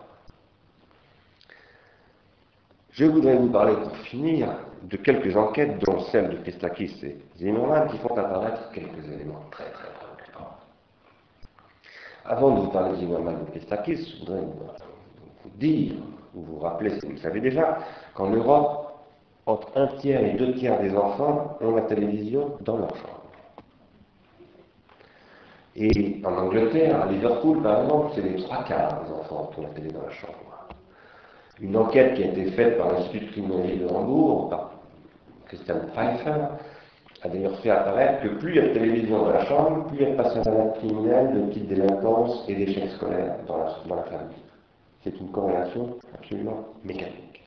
Mais il y a des dizaines d'enquêtes qui font apparaître ces corrélations aujourd'hui en Chine, en Allemagne, en Finlande, en Amérique latine, etc. La CNAF, même en France, a fait apparaître, je vous donnerai les chiffres tout à l'heure, pour le cas français, des chiffres tout à fait alarmants. Il se trouve que Zimmerman et Christakis avaient avancé en 2004 une théorie qui disait que s'il est vrai que entre 0 et 5 ans, le cerveau de l'enfant est extraordinairement plastique et qu'il est ultra sensible au milieu environnant, à l'environnement. Environnement qui, en principe, est totalement protégé par la mère ou par son substitut. La mère protège l'enfant de son environnement. Elle lui épargne la violence de la rue, toutes sortes de choses, le tabac du père, toutes sortes. Elle protège. Elle protège parce que cet enfant, bien entendu, est fragile à tout point de vue, dans son foie, dans son cœur, dans ses poumons, etc., mais surtout dans son cerveau. Ce qui se produit là est irréversible dans ces cinq premières années. Indélébile, dit Freud. Eh bien, Christakis et Ziroman, qui sont des, cliniciens, hein, qui soignent les enfants, sont des pédiatres, ont fait l'hypothèse, parce qu'ils voyaient se multiplier, croître considérablement le phénomène de ce qu'on appelle dans le DRM américain, dans la classification, la nosologie américaine, Attention Deficit Disorder, ils voyaient croître ça, ils avaient le sentiment qu'il y avait une corrélation entre ça et la consommation télévisuelle, et la consommation de, de DVD, la consommation de jeux vidéo, etc. Et donc ils ont fait une hypothèse qu'ils ont présentée théoriquement au mois de, euh, en 2004 dans la revue Acars of Pediatrics and Adolescent Medicine, dans laquelle ils disent Nous pensons que l'environnement médiatique a un effet sur les enfants, le cerveau des enfants en développement entre 0 et 5 ans, qui est irréversible et extrêmement dangereux. Mais comme on est aux États-Unis, ils ont avancé cette théorie pour obtenir des crédits, pour pouvoir faire une enquête. Ils ont mené auprès de 3300 personnes, 3300 familles. Cette enquête qui a d'abord fait apparaître qu'aux États-Unis, je recherche mes chiffres, je ne voudrais pas vous dire de choses approximatives, 40% des bébés de 3 mois regardent la télévision, des DVD des jeux vidéo. 40% des bébés de 3 mois. 90% des enfants de 2 ans sont exposés régulièrement à ces télévisions eh bien, ils ont fait apparaître que, en effet, lorsque ces enfants sont exposés prématurément à travers cette enquête sur 3300 familles, le syndrome d'attention déficit disorder se développe à partir de l'âge de raison, c'est-à-dire de 7 ans, de manière infiniment plus puissante. Et la CNAF, Caisse nationale de l'éducation familiale en France, a, je la cite, souligné qu'un adolescent qui regarde la télévision plus de 3 heures par jour divise par deux sont des statistiques, hein. ses chances de suivre des études supérieures par rapport à ceux qui la regardent moins d'une heure. Ça, ça devrait faire réfléchir les parents. Il faut savoir aussi qu'une grande enquête, dont je n'ai pas les références ici, j'ai oublié de les prendre, menée par l'Université de Maryland, a révélé il y a trois, trois mois, sur 45 000 familles suivies pendant 30 ans. L'Université de Maryland a suivi pendant 30 ans 45 000 familles américaines que les Américains, plus ils consomment de télévision, plus ils deviennent dépressifs avec le temps. Qu'il y a une dépression qui est induite, chez les adultes cette par la télévision. Je vous ai parlé de Pfeiffer qui montre, criminologue, qui montre corrélation entre délinquance et nombre de téléviseurs par famille et temps de consommation, etc. Je pourrais continuer pendant très longtemps. La télévision est désormais présente dans toutes les régions du globe terrestre. Vous pouvez aller n'importe où, en Chine, en Amazonie même, où les Indiens d'Amazonie ont des groupes électrogènes qui regardent la télévision avec des paraboles, grâce aux satellites. En Papouasie, en Afrique bien entendu, partout, les Touaregs, tout le monde a la télévision. L'état psychosocial du monde tend partout à devenir, comme aux États-Unis, comme en Europe et comme en Chine, celui d'un déficit colossal d'attention. Pas simplement chez les enfants, chez nous aussi, chez moi aussi, chez vous aussi. une immense incurie engendrée par l'apparition de psychotechnologies que le pouvoir politique a intégralement abandonnées au marketing. C'est d'ailleurs pour ça qu'il s'agissait du primaire de publicité la France Télévisions pour la donner à ces acteurs de la du psychopouvoir.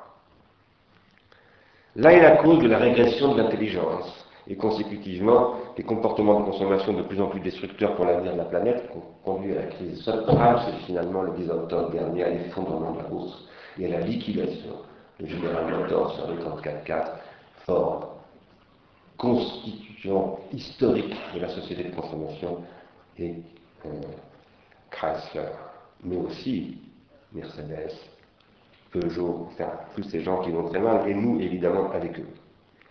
Là est une partie de réponse à la terrible question que posait ce matin France Culture à travers sa chroniqueuse. Pourquoi?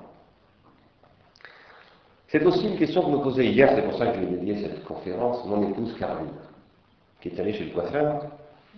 Et chez le coiffeur, comme chez tous les coiffeurs, elle n'a pas pu ne pas regarder la télé. Elle n'a pas la télé, mais chez le coiffeur, comment voulez-vous échapper à la télé?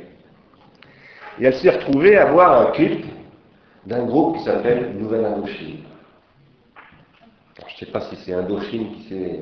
J'ai entendu parler d'un groupe de rock qui s'appelle Indochine, mais c'est peut-être une, nouvelle formation d'Indochine. Et elle a été extrêmement choquée. Elle était extrêmement choquée parce que pendant que ce groupe de musique techno-rock passait, jouait son morceau, on lui présentait des images d'archives de guerre montrant des atrocités absolument abominables. Absolument abominables. Et elle était dans le salon de coiffure, tout le monde regardait ça, coupant les machins. Et elle a dit à la, coiffeuse, elle a dit, enfin, vous, vous commencez à dire, vous passez des trucs comme ça dans le salon de coiffure? Et la dame a répondu, mais ça, madame, ça passe tout le temps. Hein, et Caroline m'a dit, je ne comprends pas.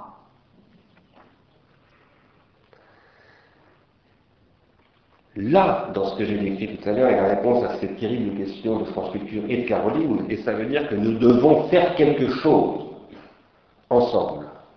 Essayer de comprendre, de faire quelque chose contre ce devenir infernal. Nous sommes adultes, ou du nous essayons de continuer à l'être.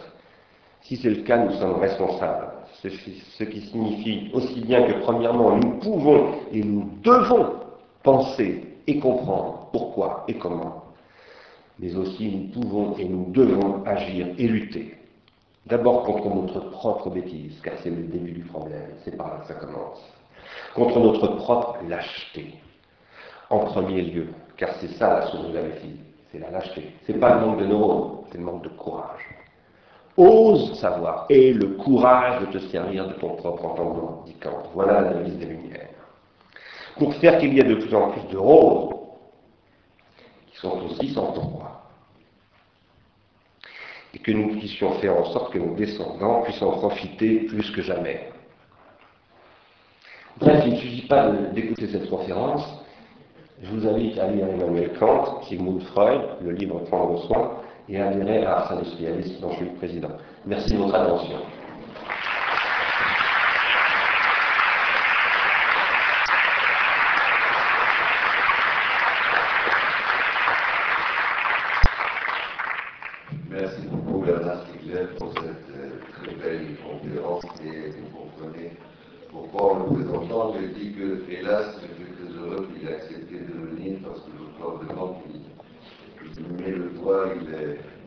il est clair une chose que je, crois encore plus maintenant absolument centrale dans, dans, dans, dans cette violence euh, de moins en moins insidieuse d'ailleurs que, que nous subissons et que nous propageons en même temps, parce que là j'approuve absolument cette, euh, ce partage des responsabilités personnelles et collectives.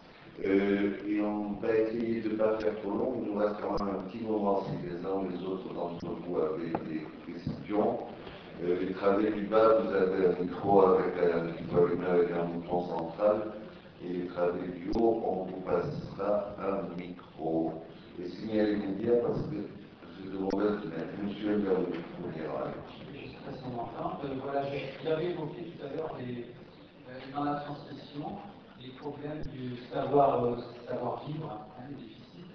Et j'aimerais que vous nous disiez un sur la perte des savoir-faire. Alors, je travaille beaucoup sur cette question de la perte des savoirs en général. Savoir-faire, savoir-vivre et savoir théoriser. Pour moi, ce que Marx a apporté d'important à la pensée, c'est une reformulation d'une question qu'avait déjà posée Platon. Platon dit dans un texte qui a été pour moi une révélation grâce à Jeanne Derrida, c'est Phèdre, sur lequel Jeanne Derrida a écrit un, livre, un, texte que je vous recommande vraiment de lire, et en plus il est tout à fait accessible, plus accessible que beaucoup de textes de, Derrida, s'appelle La pharmacie de Platon. Il est d'ailleurs en préface de l'édition Garnier-Flammarion de, Platon, du Phèdre de Platon. Platon dit dans son conflit avec les sophistes, il dit, il fait dire exactement à Socrate aux jeunes Athéniens, méfiez-vous du pharmacone, méfiez-vous de l'écriture. Qu'est-ce que ça veut dire?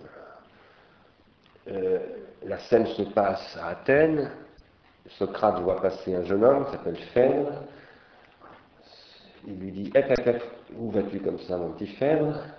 Et qu'est-ce que tu as sous le bras? Et Phèdre a sous le bras, ou sous son manteau, exactement, sous sa toge, si vous voulez, la tunique, un rouleau de papyrus sur lequel est écrit un discours. Et ce discours est un éloge rédigé par un sophiste. Et Phèdre dit qu'il va écouter ce sophiste, qu'il a appris par cœur le discours, etc. Et Socrate lui dit, mais pourquoi est-ce que tu as appris ce truc par cœur Il dit, mais pour bien parler de l'amour.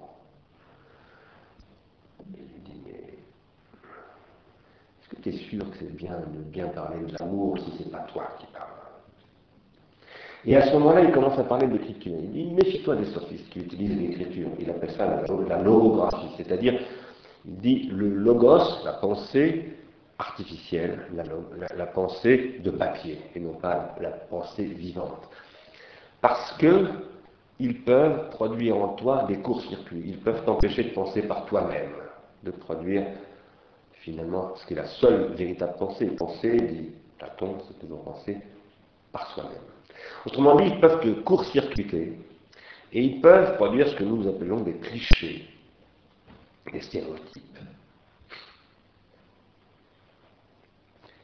À partir de là s'ouvre une grande discussion, ça passe par toutes sortes, c'est un dialogue extrêmement riche où il y a beaucoup de choses, mais en particulier à demander une discussion sur l'écriture.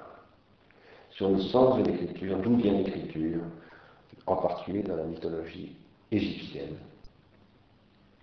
Et tout un récit du dieu Thoth, à qui on doit, dans l'histoire égyptienne, l'écriture de l'Égypte, euh, se développe sur le fait qu'en fait l'écriture est un pharmacone, c'est-à-dire un poison, mais aussi un remède. Pharmacone, chez les Grecs, comme chez nous, comme partout, on, traduit d'habitude pharmacone par drogue. Euh, une drogue, euh, au départ, c'est un médicament. Chez nous, on a le problème des drogués, de l'intoxication volontaire, qui nous vient d'ailleurs d'Asie. Euh, la, drogue est devenue l'intoxication. Mais au départ, la drogue, ça veut dire le médicament. Drogue, ça veut dire médicament. Donc remède, donc soin, donc prise de soin. Ce que fait apparaître le dialogue de Platon, dont je ne vais pas parler trop longuement, c'est qu'en fait, nous vivons, nous les êtres humains, qui sommes des êtres techniques, au milieu de pharmaca, c'est le pluriel de pharmacon en grec. Et tout est pharmaca. Toutes les techniques, toutes les mnémotechniques sont des pharmacas. C'est-à-dire que ce sont des remèdes mais qui peuvent devenir des poisons. Et réciproquement. Ce sont des poisons, mais qui peuvent devenir des remèdes. Il faut apprendre à s'en servir et les transformer thérapeutiquement. Alors, si je vous dis cela, c'est parce que j'ai soutenu assez récemment d'ailleurs la thèse selon laquelle, lorsque Karl Marx a décrit la prolétarisation, s'appuyant d'ailleurs sur des travaux qui datent de 100, 100 ans avant lui, parce qu'Adam Smith avait déjà décrit des processus de ce type-là, avec le même niveau de théorisation, bien entendu, et montre que la machine-outil, c'est cet organe de production qui prive le, le travailleur de son savoir-faire, c'est-à-dire de sa mémoire de production, il dit la même chose que ce que Platon dit de l'écriture. Parce que Platon dit, à faire, fais attention, l'écriture, si tu ne sais pas t'en servir, on va te priver de ta mémoire. Tu crois augmenter ta mémoire avec l'écriture, en réalité tu la diminues, parce que tu, le fait qu'elle est moins active. Et nous, nous sommes, nous sommes entourés, du coup, matin aujourd'hui, de, de pharmacas. C'est un exemple que je donne tout le temps, parce que tout le monde l'a constaté. Euh, moi, je ne connais plus le numéro de téléphone de ma mère qui est âgé, qui. Euh, voilà, je, ne sais plus faire son numéro de téléphone. J'ai besoin de mon appareil. Si j'ai perdu mon appareil, c'est terminé. Je suis incapable d'appeler ma mère. C'est parce que ma mémoire est passée dans la machine. Eh bien, euh, Marx et Engels, en, 1940, en 1848, lorsqu'ils écrivent le manifeste du Parti communiste, ils disent voilà, les nouvelles races de travailleurs qui est apparu, les prolétaires. Qui sont les prolétaires? Ceux dont la mémoire est passée dans la machine. Ils ont perdu la mémoire du travail. Et c'est pour ça qu'on va pouvoir les exploiter, d'ailleurs, parce qu'ils ne valent plus rien, ce sont des esclaves on peut les payer trois fois rien. Ce processus, j'ai essayé de montrer qu'aujourd'hui, il s'est développé dans les savoir-vivre pas simplement dans les savoir-faire. Les consommateurs des sociétés de services, ce sont ceux qui ne savent plus faire à manger, ne savent plus lire une carte grâce au GPS, savent plus, on ne sait plus rien faire. Enfin, on ne sait plus rien faire. Si on ne fait pas attention, si, comme Phèdre, selon Socrate, on n'est pas attentif, moi, je ne suis pas du tout contre le moyen, ni contre le GPS, ni contre le, le, PDA que j'ai dans ma poche, et où il y a le numéro de ma mère. Je suis contre rien de tout ça, ce n'est pas le problème. Je pense en revanche que tout ça sont des poisons. Si on n'a pas une politique de développement de systèmes de soins produisant avec ça de l'attention plutôt que de l'inattention. Voilà. Donc aujourd'hui, on est environné de fabuleuses technologies hypomnésiques, de fabuleuses possibilités pharmacologiques extraordinaires, y compris la ritaline d'ailleurs, mais dont on laisse le marché les exploiter d'une manière qui est en train de détruire les esprits, les corps, les régions, la biosphère, l'eau, tout. Et donc nous sommes confrontés à une irresponsabilité généralisée qui résulte d'une destruction des savoir-faire, des savoir-vivre et des savoirs théorisés. Et donc des savoirs critiqués, des savoirs s'opposer d'une destruction de la majorité. En gros, comment je répondrai succinctement.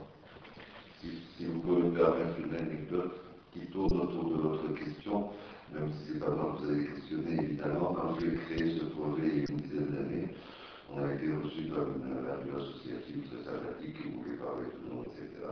Et le gars qui était bienveillant, enfin, qui n'était pas du tout hostile, il me dit, mais enfin, au moment où l'Internet démarre, etc., quel besoin avez-vous de faire venir des personnes en présence?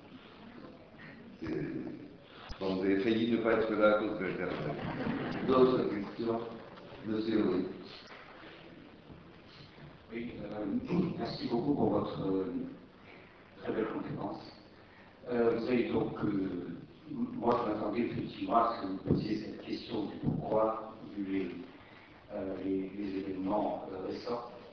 Vous avez un peu esquissé le comment, comment faire pour euh, retourner et euh, recréer l'attention. La question que je me pose est euh, est-ce que, est que la, tâche est très difficile? Et je suis un peu, au courant, je lis certains de nos livres, je suis au courant aussi de l'art industrialiste. J'aimerais savoir si Ars Industrialiste, par exemple, vous avez une, stratégie, projet, enfin, où, est-ce qu'on en est pour essayer de renverser la vapeur? Bon, c'était un peu la question que j'avais posée euh, à M. À Marcel Cochet quand il est venu faire sa conférence. C'est un peu dans, le même sens. ça, me paraît, ça me paraît surmontable. Alors bon, c'est vrai qu'on est peut-être pas un peu là, peut-être, comme vous disiez. Voilà. C'est ma question, c'est absolument pourquoi le comment. Ben écoutez, euh, je dois vous dire que cette question, elle m'a été posée le 15 janvier 2005 à Berlin et c'est comme ça Ars Industrialis. Parce que je ne savais pas trop bien répondre et j'ai dit bah, comment créer une association internationale? C'est comme ça qu'est né le projet de Ars Industrialis. Et trois mois après, Ars Industrialis était créé. Alors maintenant, qu'est-ce que fait effectivement Ars Industrialis D'abord, Ars Industrialis, nous essayons d'élaborer un modèle théorique de ce comment.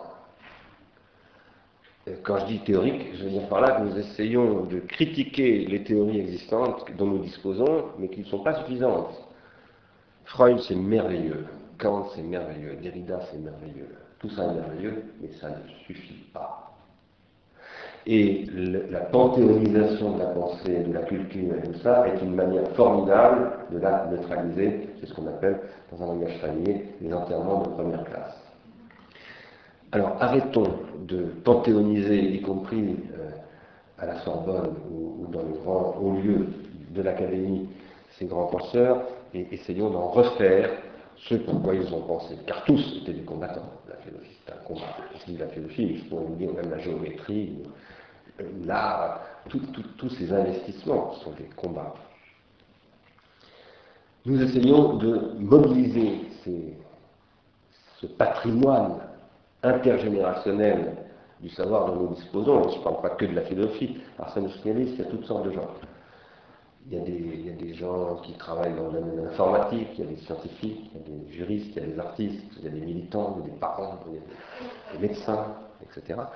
Nous essayons de, de croiser les économistes, nous essayons de croiser ces choses-là autant que possible pour être capable d'appréhender du réel avec des concepts théoriques d'abord, ça nous paraît absolument fondamental, qui sont évidemment des concepts finis et donc critiquables, exposés à, leur euh, propre échec. hein. Tous les concepts sont finis, donc euh, ils sont toujours précaires et provisoires. Mais néanmoins, nous les mettons en débat publiquement au théâtre de la colline, tous les deux mois à peu près, et puis à travers notre site, à travers des séminaires. Et dans ces débats, pas à toutes les séances, mais assez souvent, nous cherchons, à travers ces débats, nous invitons souvent des gens qui ne sont pas des gens tout à fait d'accord avec nous, d'ailleurs, hein, nous ne cherchons pas que des gens en accord avec nous. hein. En même temps, même si nous invitons des gens avec lesquels nous sommes en capacité de dialoguer, hein, mais ça peut être des dialogues de controverse, hein, de polémique, avec, dans la cordialité. Nous cherchons toujours régulièrement à produire des énoncés pratiques et en particulier à produire des recommandations, des- des- à faire des propositions.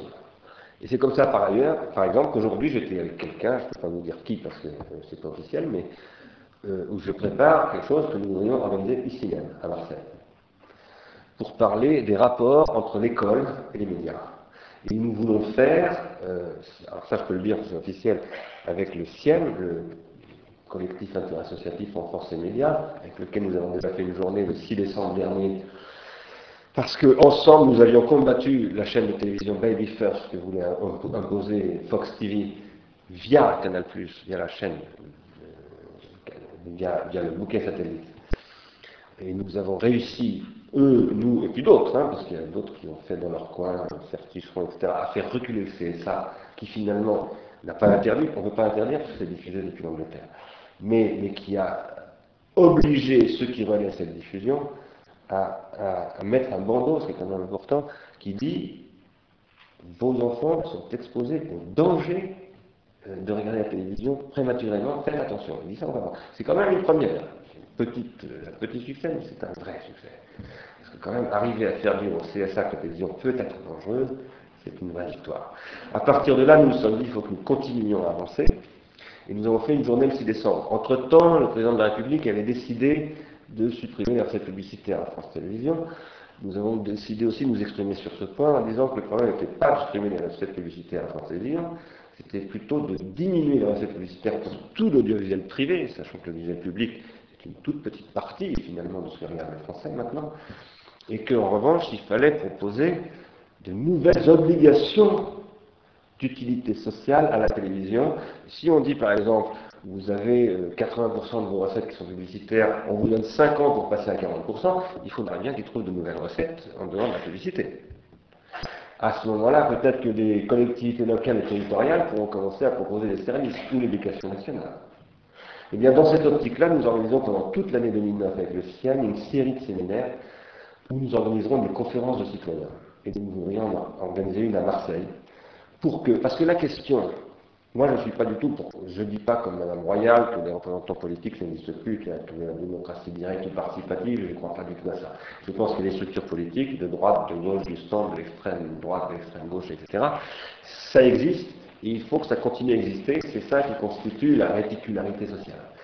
Mais il faut que les, citoyens eux-mêmes agissent dans des structures sur des, et, que véritablement ils se réalisent à partir de leur responsabilité et de leur majorité, c'est-à-dire leur capacité à juger, mais il faut leur fournir des dossiers. Donc ce qu'on va essayer de faire, là on prépare, j'étais là pour ça aussi cet après-midi, on prépare des, séminaires qu'on va rendre publics et où on va proposer à la communauté, à plusieurs régions de France, de s'exprimer sur un certain nombre de choses pour faire des propositions.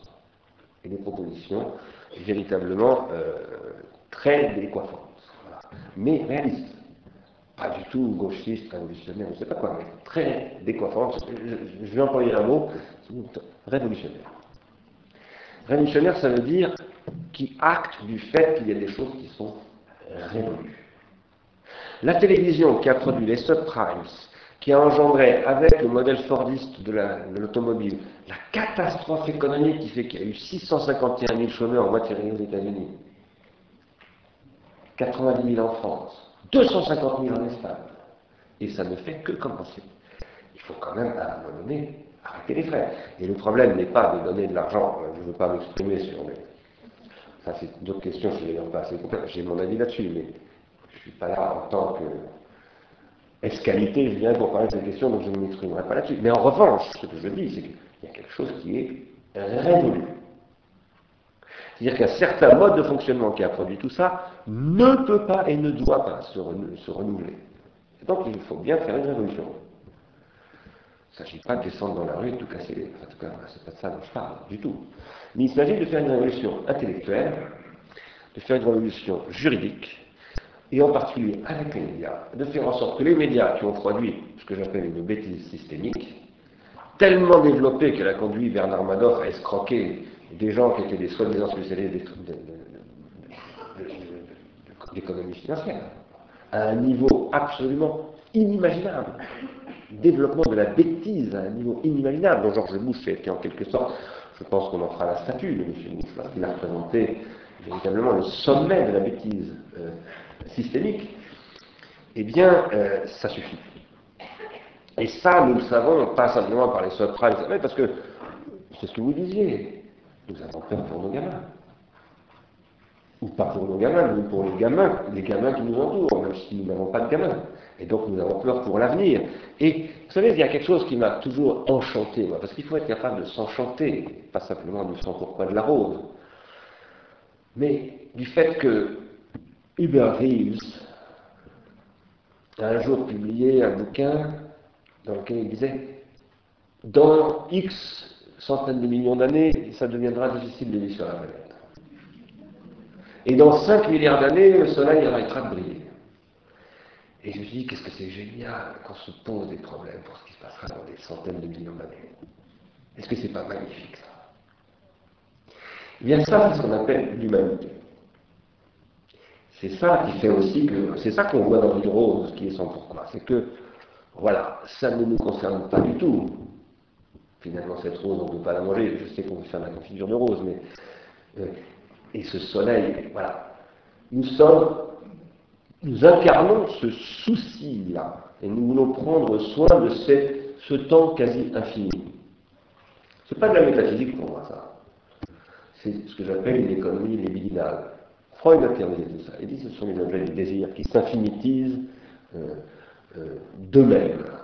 On n'a pas besoin de passer par la métaphysique, par la religion, par je ne sais pas quoi. Eh bien, là, il y a aujourd'hui quelque chose à faire de très précis.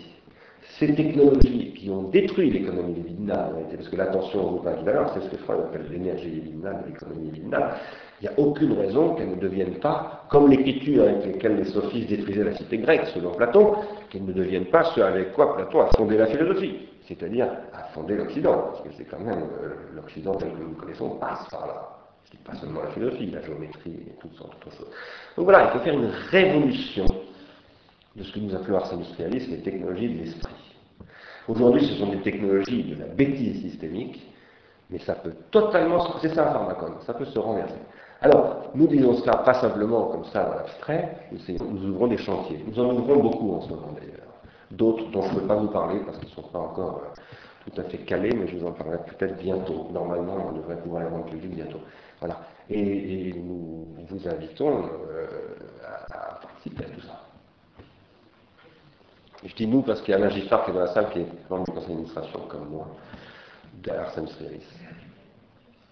En tout cas, votre présence ici, ah oui, votre présence ici et, la présence du militant de l'Arsène industrielle montre bien en tout cas que malgré tout le le désespoir furieux qui peut nous envahir, il y a quand même un potentiel de, curiosité, d'éveil et de, prise d'outillage par la société, vous et moi, tout un chacun, qui reste quand même très encourageant. Je crois qu'il y a une question là-haut. Oui, ah, euh, c'est d'avoir une solution. Euh, surtout, euh, ce qui est bien aussi dans la présentation, c'est que finalement pas tant de de n'être pas d'accord, plutôt que d'être trop d'accord. Et j'ai l'impression qu'il y a une sorte de, consensus total par rapport euh, au danger de la télévision, qui est, qui à la fois une idée élaborée, comme on a entendu ce soir, et puis aussi un lieu commun. C'est ça le danger aussi. Hein. C'est quand une idée qui est une idée élaborée devient aussi un lieu commun. On dit ça, oui, vraiment, c'est terrible, point ils sont malades, ces gens qui regardent la télévision. Euh, on, se, finalement, euh, on se dit qu'on n'y pas trop là-dedans, même si on dit qu'on y est, on le précisait tout à l'heure, aussi. Euh, bon, ça pose certains problèmes du, discours déterministe, hein, on a vraiment l'impression qu'ils sont complètement dedans, euh, et, euh, et on essayer de mesurer le danger.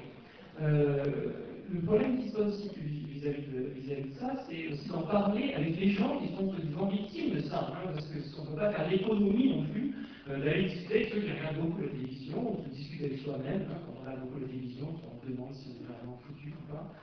Et on voit aussi beaucoup de gens qui regardent beaucoup la télévision, ou alors euh, euh, qui, ont, euh, qui, ont, quand même une grande pensée, c'est un rapport on peut l'avait dit, mais il, me semble que le, discours déterministe, enfin, aller jusque-là, ça pose quelques problèmes. Par exemple, on demande aux élèves, vous en parliez tout à l'heure, comment se fait-il alors si ce que vous dites est vrai, que vous ne soyez pas complètement idiot Parce qu'on cette évidence, ce, pouvoir de, détermination, euh, on pourrait se demander pourquoi est-ce qu'on voit autant de personnes en face de nous, euh, intelligentes, vivantes, euh, d'où est-ce qu'ils tirent tout ça Peut-être qu'à ce moment-là, c'est intéressant aussi de, regarder ce qu'on appelle aussi en, en micro-sociologie, les de micro-résistance aussi.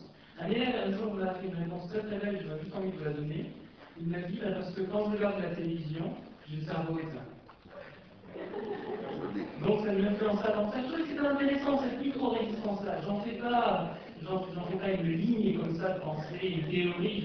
J'en fais rien. Je pense que c'est important de rappeler la, multiplicité des déterminismes pour que la pensée reste complexe. Et que, parce qu'évidemment, on a vu aussi des gens ne pas avoir de télévision et produire de barbarie. Euh, de plein de façons différentes, des gens euh, posés au milieu de lien intergénérationnel euh, pense à la, pensée nazie, du fondement du grande, grande. Euh, bon, et, les problèmes peuvent se déplacer Voilà, je ne sais pas ce que ça veut dire, et c'est pour ça que ça me donnait à penser. vous avez tout à fait raison, il faut, il faut beaucoup compliquer le, discours. Alors, là où je, je ne vais pas dire que vous avez tort, mais en tout cas, je voudrais nuancer ce que vous disiez, c'est que moi, je n'ai pas du tout parlé de détermination. Par contre, j'ai beaucoup écrit sur le fait qu'il n'y a pas de détermination. Je peux vous dire dans mon propre travail, ni de la télévision, ni de quoi que ce soit. Je ne suis pas du tout un déterministe dans les phénomènes sociaux. Euh, le pharmacone n'est justement pas une détermination.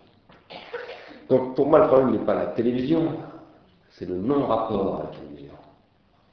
C'est-à-dire le non-rapport, voulant dire le non-rapport social, le non-rapport politique. Aujourd'hui, nous subissons une télévision qui nous court-circuite dans le fait que nous y avons même strictement aucun rapport.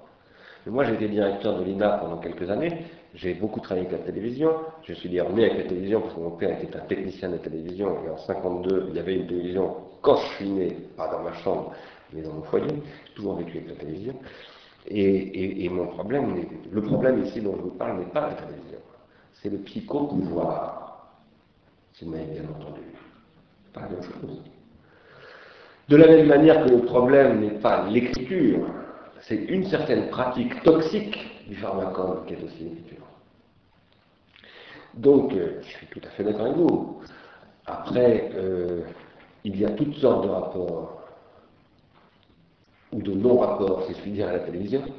Euh, la situation est très variée. Mais, puisque vous avez un petit peu convoqué la sociologie, je vous dirais que moi, je travaille avec les concepts en sociologie weberienne. Et que je pense que pour faire de la bonne sociologie, ce que je ne fais pas d'ailleurs, parce que je ne suis pas sociologue, mais parfois je passe un peu par la sociologie. en tout cas, la bonne sociologie pour moi est weberienne, c'est bien qu'elle passe par ce qu'on appelle des idéaltypes, ou des idéotypes. Weber dit le bon objet du sociologue, c'est un objet qui n'existe pas. Il, va éviter, par exemple, le proto-capitalisme dont il parle.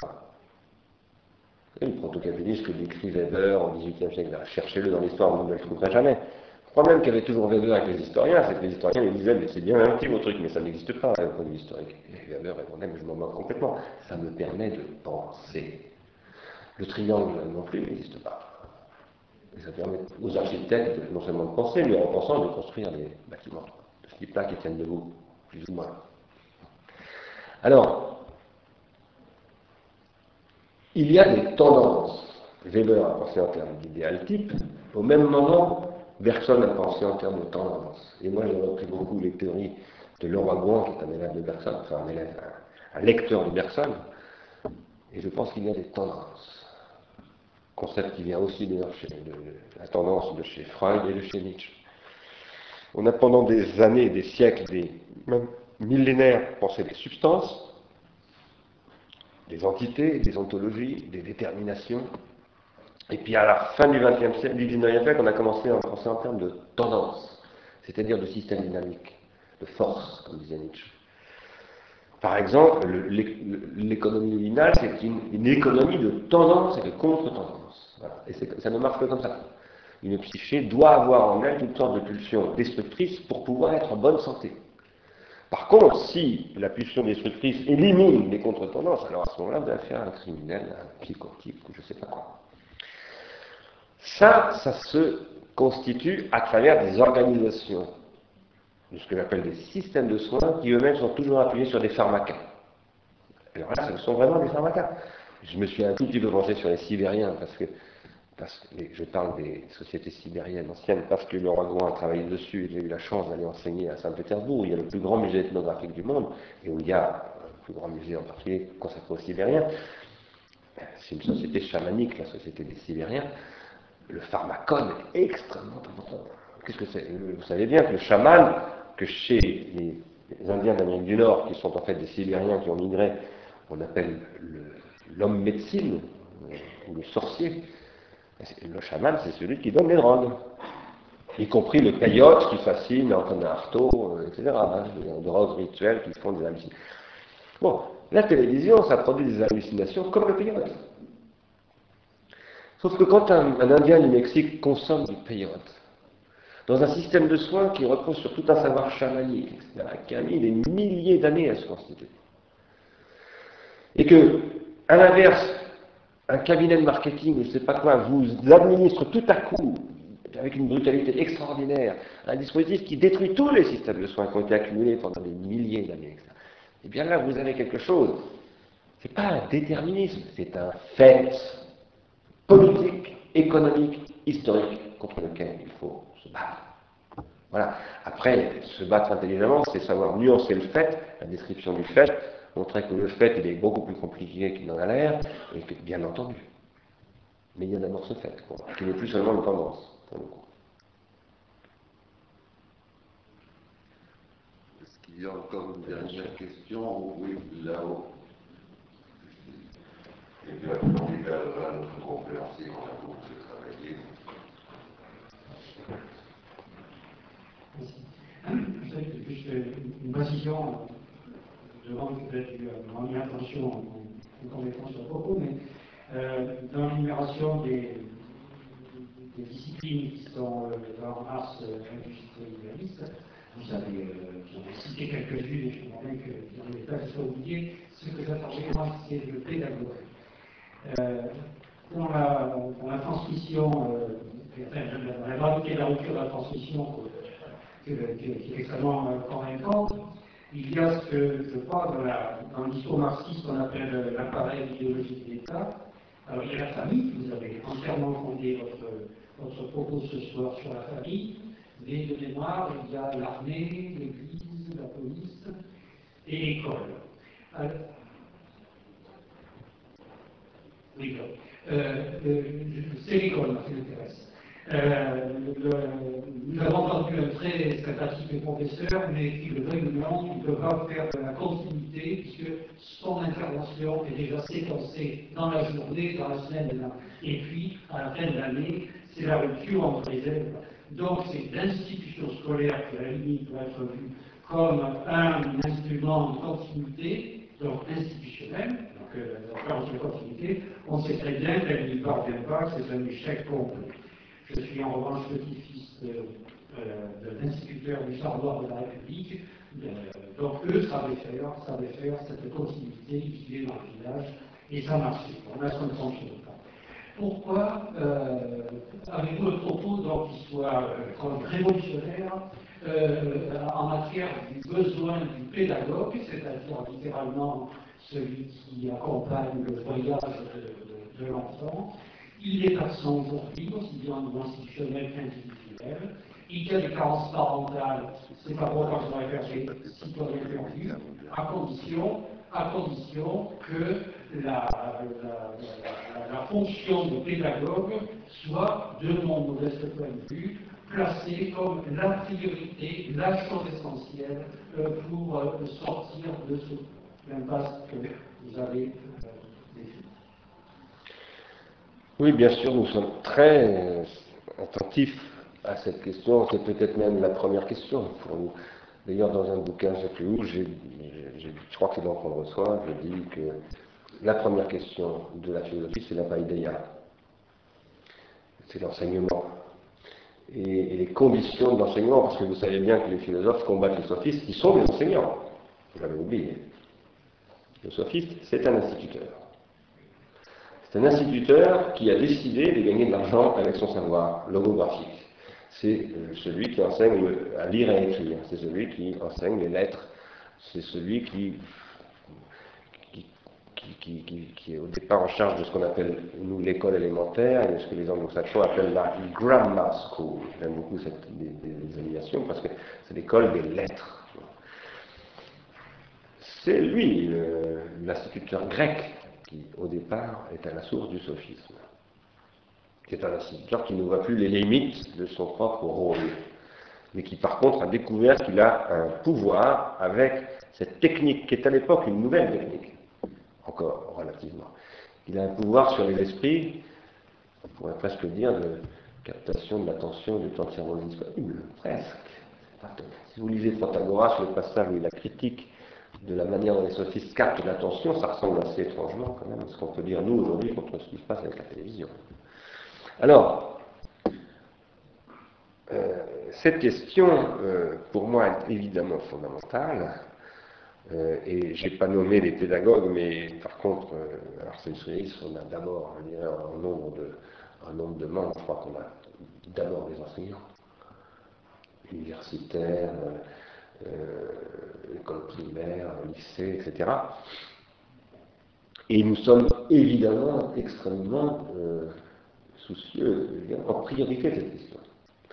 Mais nous essayons de l'aborder d'un point de vue justement pharmacologique, c'est-à-dire nous pensons que le pédagogue, euh, c'est d'abord celui qui, euh, je prends le mot au sens large du mot pédagogue, c'est d'abord celui qui euh, est un spécialiste dans une discipline éventuellement, ou pas dans une discipline, parce que ça dépend des niveaux, d'un certain usage de la pharmacone. La géographie, pour moi, c'est une façon de faire usage de l'écriture. L'histoire aussi, le droit aussi, la philosophie aussi, l'algèbre aussi, la géométrie toutes les disciplines enseignées à l'école. sont des façons de faire usage de l'écriture de façon très particulière. Il y a des règles qu'on appelle en mathématiques de règles de réécriture qui s'imposent dans, ces différentes disciplines et ce sont des conventions qui sont adoptées dans les disciplines qui spécifient la manière d'utiliser l'écriture et, de, lire aussi hein, dans ces disciplines. Maintenant, nous avons vu apparaître des médias, des hypomnématas, nous les appelons comme ça parce que c'est le nom grec, et nous, pas simplement par préciosité, mais parce que nous pensons qu'il est très important d'avoir la mémoire d'où viennent ces questions, ce que les Grecs appellent des hypomnématas, c'est-à-dire des supports artificiels de mémoire, qui sont apparus. La photo, l'enregistrement audio, la radio, la télévision, maintenant l'informatique, les réseaux numériques, etc., qui jouent un rôle absolument colossal, bien entendu dans la vie des enfants, mais aussi dans la vie des chercheurs. Euh, quand dans les laboratoires scientifiques, tout ça est extrêmement important. Et ça n'a pas été du tout intégré à l'intérieur de l'enseignement, euh, du système de l'enseignement, de la formation des maîtres, etc. Le normal sup, on vous enseigne absolument pas du tout ces trucs-là. Qui est extrêmement problématique. Et d'autre part, les élèves que votre grand-père instituteur avait, eux, bah, leur temps de cerveau disponible était entièrement disponible, si je puis dire, non pas comme un cerveau, mais justement comme une conscience. Pour le curé, c'était une âme, euh, parce qu'il n'y avait justement pas ces médias. J'aime beaucoup rappeler qu'en 1960, il n'y a pas si lointain, écoutez-moi bien, 87% des Français n'avaient pas la télévision. En 1939, 55% des Français n'avaient pas la radio ni le téléphone. Et leur seule source de communication sociale, c'était le curé et le grand-père et l'instituteur. Et la lutte se menait d'ailleurs entre l'institut et le curé, et non pas entre l'institut et TF1. Et c'était quand même plus facile, quand on était à la Troisième République laïque, de lutter contre le curé, de lutter contre TF1 aujourd'hui. TF1 qui a fait élire président de la République, je le dis en passant. Donc, euh, on a un paysage, je dirais, des rapports de force pharmacologiques et hypomnésiques qui a totalement changé. Si on ne parle pas de ces choses-là, on ne parle de rien du tout. On, s'agite pour rien. Alors, nous sommes extrêmement attentifs à ces questions, par rapport auxquelles ensuite il faut convoquer les questions de la pédagogie euh, beaucoup plus raffinées que ce que je viens de dire là, qui est très grossier, j'en suis conscient. Mais nous pensons qu'il faut réinvestir toutes ces questions-là à partir de ce qu'on vue. Et que si on n'est pas conscient que, par exemple, aux États-Unis, c'est les chiffres officiels de la Family Kazan Foundation, qui est la plus grande fondation américaine qui étudie ces questions, euh, les, adolescents passent 6 heures et demie par jour devant les médias, par jour, en moyenne jour de classe compris. Eh bien, comment voulez-vous qu'ils soient attentifs plus d'une heure par jour euh, à l'école? C'est pas possible. C'est, je ne vais pas dire mécaniquement, mais c'est psychiquement, attentionnellement impossible.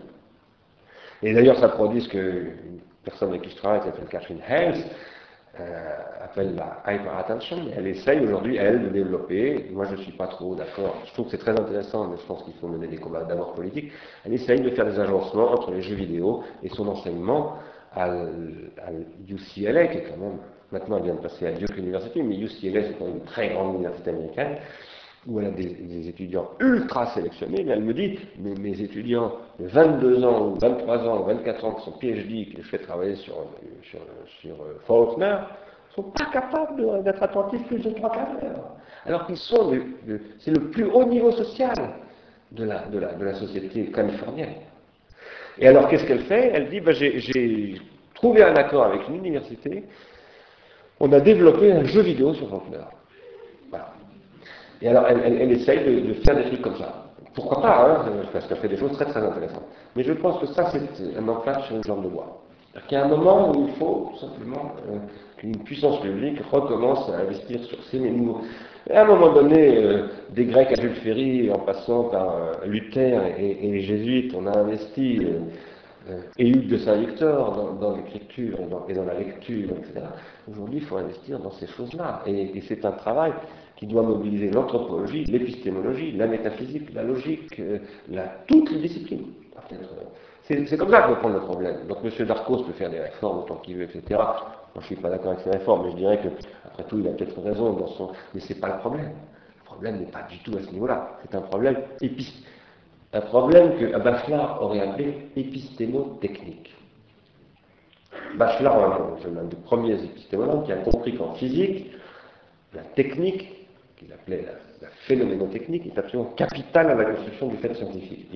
C'est le premier qui a commencé à théoriser la technique dans le fait scientifique. Eh bien, euh, voilà, il faut que nous posions ces problèmes aujourd'hui pour l'ensemble des savoirs et que nous le, mettions, je dirais, non pas de la maternelle au Collège de France, mais du Collège de France à la maternelle. faut commencer par le Collège de France. Je crois. Je crois que ce, ce beau projet pédagogique et politique, on va